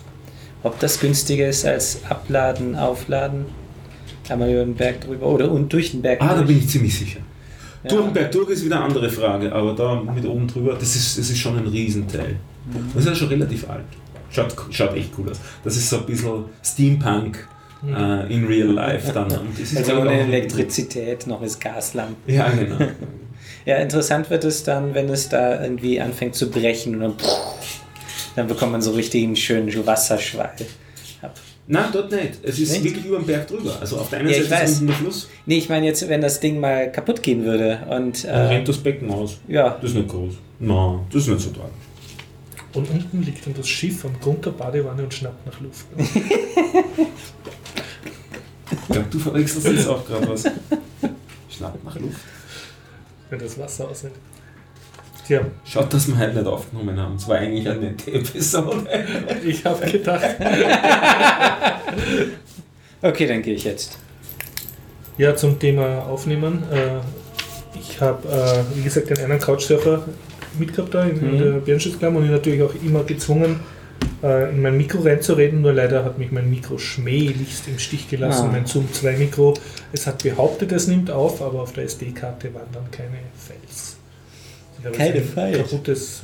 Ich habe es sogar mit, mit zwei. SD-Karten probiert. Hast du auch zweimal Record Ja, ja, ja, gedrückt? ja, wirklich mehrmals und alles. Und das Teil kriegt also nicht mit, dass es nicht aufnimmt. Ja, er sozusagen. sagt doch nicht also sagt nicht keine man Karte. stoppt dann ganz normal und so und es ist nachher auf der SD-Karte. Sind Die Folder liegt da zwar an, Mhm. aber äh, es ist nichts drinnen. Bin sehr, sehr beleidigt auf meinen Zoom. Das ist nicht nett. Ja, es sollte wenigstens ein Geräusch machen, äh, dass es gerade nicht auch so ein Piepsen. Ich brauche eine Post-Tape-Kontrolle. Ja. Ja, das wäre wirklich gescheit. Oder ein Computer. Ne. Ich Ja, bin leer geredet. Ich auch ziemlich. ich auch. Na dann, Lass mal, müssen wir weniger Shownotes schreiben. Machen wir das. Mal mit dem Gregor wieder mit. tschüss. Tschüss. Wie viel haben wir? Hallo liebe Hörerinnen und Hörer, wir haben den 15. Oktober. Das ist ein Biertaucher-Special und wir sitzen nicht in Wien, weder in der Zypresse noch im alten AKH, sondern wir sind hier an einem kleinen Tisch beim Bayerischen Rundfunk in München. Und wir, das sind Jana? Matthias Daniel? und der Stefan. Also eigentlich auch eine recht ungewöhnliche Besetzung, aber wir sind so ein bisschen jetzt die Abgeordneten von den Biertauchern. Wir sind am Ende vom zweiten Tag von der Subscribe 8. Das ist die halbjährlich stattfindende Podcaster-Konferenz.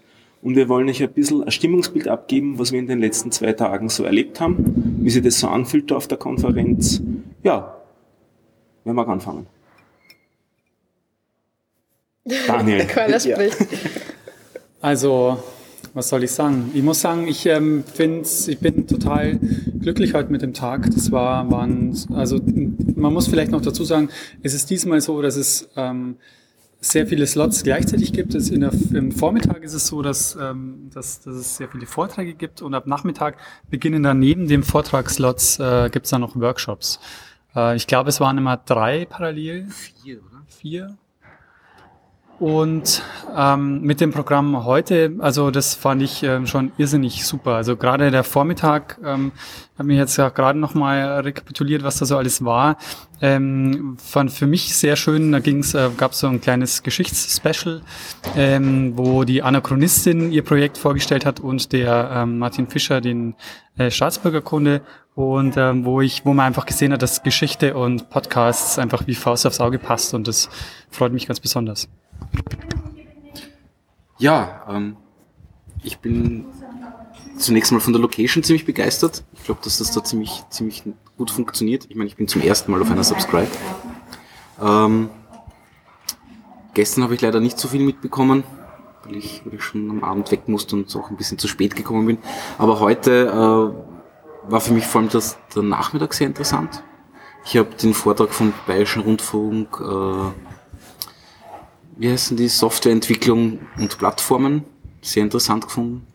Äh, und dann vor allem hat mich, äh, hat mich beeindruckt der, der Workshop, oder eigentlich war es ja eigentlich nur eine Diskussion Datenschutz und Podcast, weil ich auf ein paar Sachen drauf ge gekommen bin, die jetzt mich selber, also meinen Podcast selber auch äh, betreffen.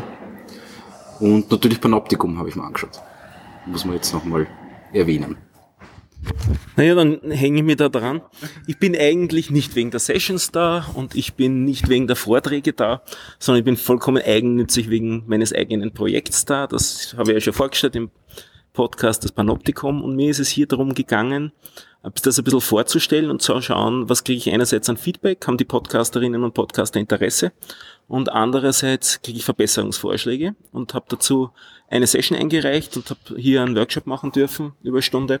Der ist auch aufgezeichnet worden, also den werden wir auch in den Shownotes dann verlinken, wenn er mittlerweile schon publiziert ist. Ich habe da so eine Viertelstunde ungefähr vorgestellt, um was es mir geht und ähm, habe dann eine Dreiviertelstunde Feedback bekommen in einer Dichte, die mich dann einmal eine Stunde geschlaucht hat.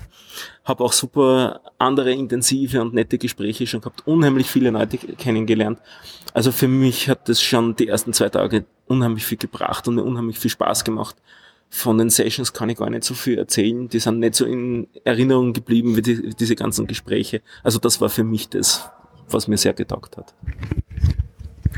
Ähm, ja, dann erzähl mal ein bisschen von den Sessions, wenn du das nicht machen magst. Ich habe nämlich immer mit gesketchnotet und insofern einen ziemlichen Überblick oder, naja, ich habe zumindest vor mir liegen die ganzen Papieren, die ich geschrieben habe. Ähm, was mir ganz gut gefallen hat, war die, die Keynote vom Tim Pritlove gestern, State of the Unicorn. Ich habe es relativ lustig gefunden. Ähm, und was mir heute am besten gefallen hat, war der Lothar Bodingbauer mit seinem Podcast Küst Radio, wo er halt vorgestellt hat, wie er seine Podcasts ähm, im Radio verwertet und dass das eigentlich hin und wieder eine ganz gute Symbiose ist. Ähm, ansonsten war ich noch, also eigentlich bei alle, alle Veranstaltungen, die am Vormittag im, im großen Saal gelaufen sind, auch die zur Geschichte, die der Daniel schon erwähnt hat und am Nachmittag, was mir taugt hat, war die Listening Lounge, wo erstaunlich wenig Leute waren. Es haben nur vier Leute, oder waren es vier? Ja, in einem Projekt vorgestellt. Darunter eins von dem, der den ähm, NS, ähm, NSA-Untersuchungsausschuss äh, Podcast macht. Der hat jetzt ein neues Projekt zum äh, Sozialgesetzbuch oder so ähnlich. Und das ist eine Kombination aus so einer Soap und ähm, Laber-Podcast. Und das finde ich total witzig als Konzept. Ähm, ja, den möchte man unbedingt anhören, wenn er dann mal rauskommt. Du hast doch deinen eigenen Podcast anspielen lassen und dann Feedback gekriegt. War das so, wie du es erwartet hast? Mm, ich weiß nicht, ob ich mir das erwartet habe. Ich habe hab ja schon ein paar Rückmeldungen gekriegt und die meisten waren halt so, ja, ist schön, äh, vielleicht machst du das anders, ein bisschen so kleinere Änderungen. So richtig schlimm gefunden hat mein Podcast keiner, das finde ich schon mal gut. äh, ich weiß selber noch nicht, wo ich damit hin möchte, also keine Ahnung. Willst du Feedback haben von den Hörern? Sollen die reinhören? Ah ja, das schon, das war cool. Die Biertacher-Hörer kennen und Hörerinnen kennen natürlich sehr gerne Lieblingsplätze im Podcast hören, um jetzt da nur mehr Eigenwerbung zu machen. Aber dann auch unbedingt einen Zeitsprung und Hour of Code und so Anwesende. Du machst einen IT-Keller. IT-Keller, genau. Genau. Danke. Der ist ja im letzten Podcast auch schon erwähnt worden. Den IT-Keller habe ich auch schon gepitcht. Ah, sehr gut. Ja. Vielen Dank. Aber wo muss man hingehen, um deinen Podcast zu hören? Vielleicht kannst du das nochmal sagen. Äh, Lieblings-plätzchen.com oder auf Twitter Liebplätzchen. Und um die ganzen Sketchnotes zu finden, die ich geschrieben habe, äh, die sind entweder im Sendegate, wo das, weiß ich, ganz gut äh, aufzeichnet ist, oder auf meinem eigentlichen Twitter-Profil ja sowieso. Genau, dann würde ich sagen. Das war's.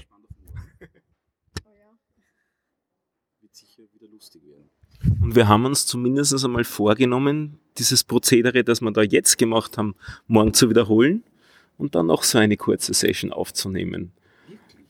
Zwei schauen gerade erschüttert, die wissen scheinbar noch nichts davon. Aber ich würde vorschlagen, das machen wir so, oder? Ja, auf jeden Fall. Gerne. Ja, das ist bestimmt lustig. Biertaucher, Außenreportagen. Wie von der Republika auch schon, oder weiß nicht, wo hat es sowas schon nochmal gegeben? Ja, Republika hat es sowas gegeben, im 32C3 hat es sowas gegeben, also wir haben ja da schon fast eine Tradition. Gut, also in dem Sinne, bis morgen, aber wahrscheinlich einfach geht's dann weiter zu hören als zweiten Anhang an diesen Podcaster. Ja, viert euch. Ciao. Tschüss. Ciao. Jetzt, wie angekündigt, jetzt ist die Subscribe vorbei. Jetzt stehen wir hier in einer bisschen größeren Runde. Alle, glaube ich, ziemlich erschöpft. Und ich möchte noch kurz das Stimmungsbild von euch einfangen. Wie war's denn? Es war großartig. Ich finde diese Veranstaltung einfach, äh, wie vorhin auch im Feedback gesagt, wunderbar flauschig. Und äh, die Community trägt einfach äh, super dazu bei. Vielleicht auch noch ganz kurz dein Name und dein Podcast, weil das kommt in einen Podcast, den Biertaucher-Podcast, und jetzt wollen wir dich natürlich auch hören. Äh, ich heiße Christoph und ich bin die eine Hälfte vom ESC-Schnack, at äh, ESC-Schnack und escschnack.de. Und wir unterhalten uns über den Eurovision Song Contest. Cool, danke. Wie hat's dir gefallen? Mir hat sehr gut gefallen. Ich war, war jetzt meine dritte Subscribe slash PPBW. Also ich war letztes Jahr das erste Mal dabei und ja, war wieder sehr schön. Hat wieder Spaß gemacht, das erste Mal in München. Auch mal toll, mal andere Leute zu sehen, als die, die in Berlin immer so sind.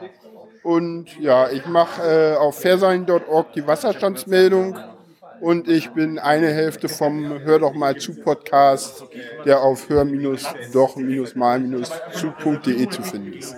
Danke. Die nächste Stimme werdet ihr kennen, die will eigentlich gar nicht mehr podcasten, die zwinge ich jetzt gerade dazu. Ja, hi, da ist Jana. Ähm, ich bin total fertig von der ganzen Konferenz. Es hat unglaublich viel Spaß gemacht und ich habe unglaublich viel Leid geredet und unglaublich viele Vorträge angeschaut. Und ich schreibe bald einen Post darüber und vielleicht habe ich da meine Gedanken so sortiert, dass ich beim nächsten Biertag das auch geordneter vortragen kann. Gut. Und den Podcast sagen wir jetzt auch nochmal. Achso, mein eigenen Podcast. Ja, Lieblingsplätzchen. Lieblingsplätzchen.com. Alles klar. Wer ist da der Nächste? Ja, der Thomas mit dem Broadcast, den es noch gar nicht gibt, der braucht noch eine Weile, bis er so richtig reif ist. So wie ein guter Brotteig auch lang braucht, bis er reif ist. Da wird es dann um Brot gehen. Ja, um Brot selber backen. Und jetzt vielleicht noch kurz, wie hat dir die Konferenz gefallen? Wieder, wie immer, gut. Es gab eigentlich noch nie eine schlechte Subscribe. Und äh, was sehr schön war, ist, dass ich es jetzt noch, äh, nicht so weit hatte von Ulm nach München, also wie Ulm, Mün Ulm äh, Berlin. Also du bist der Subscribe-Profi. Mehrfachtäter. Mehrfachtäter? Ja. Danke. Hallo, wer bist du? Ja, TJ. Und? Ja, das äh, war jetzt auch insgesamt meine, äh, warte mal, das war die achte insgesamt, also meine siebte Subscribe quasi. Ähm, endlich mal vor der Haustür, weil ich wohne hier in München und äh, super Leute, super Stimmung. Äh, die neuen, also die Räume hier beim BR sind halt einfach der Hammer. Äh, schade, dass es sie möglicherweise bald nicht mehr gibt. ähm, und äh, ansonsten, ach so, ja, ich bin seit Freitag, seit der Eröffnung des Subscribe online mit meinem mit der Nullnummer von meinem Podcast hörfutter.net. Prima. Was geht's da? Äh, Hörfutter, mehr Podcasts hören. Also mehr Podcasts hören. Das ist, glaube ich, ein, auch ein würdiges Ende. Sag allen Danke und mach Schluss.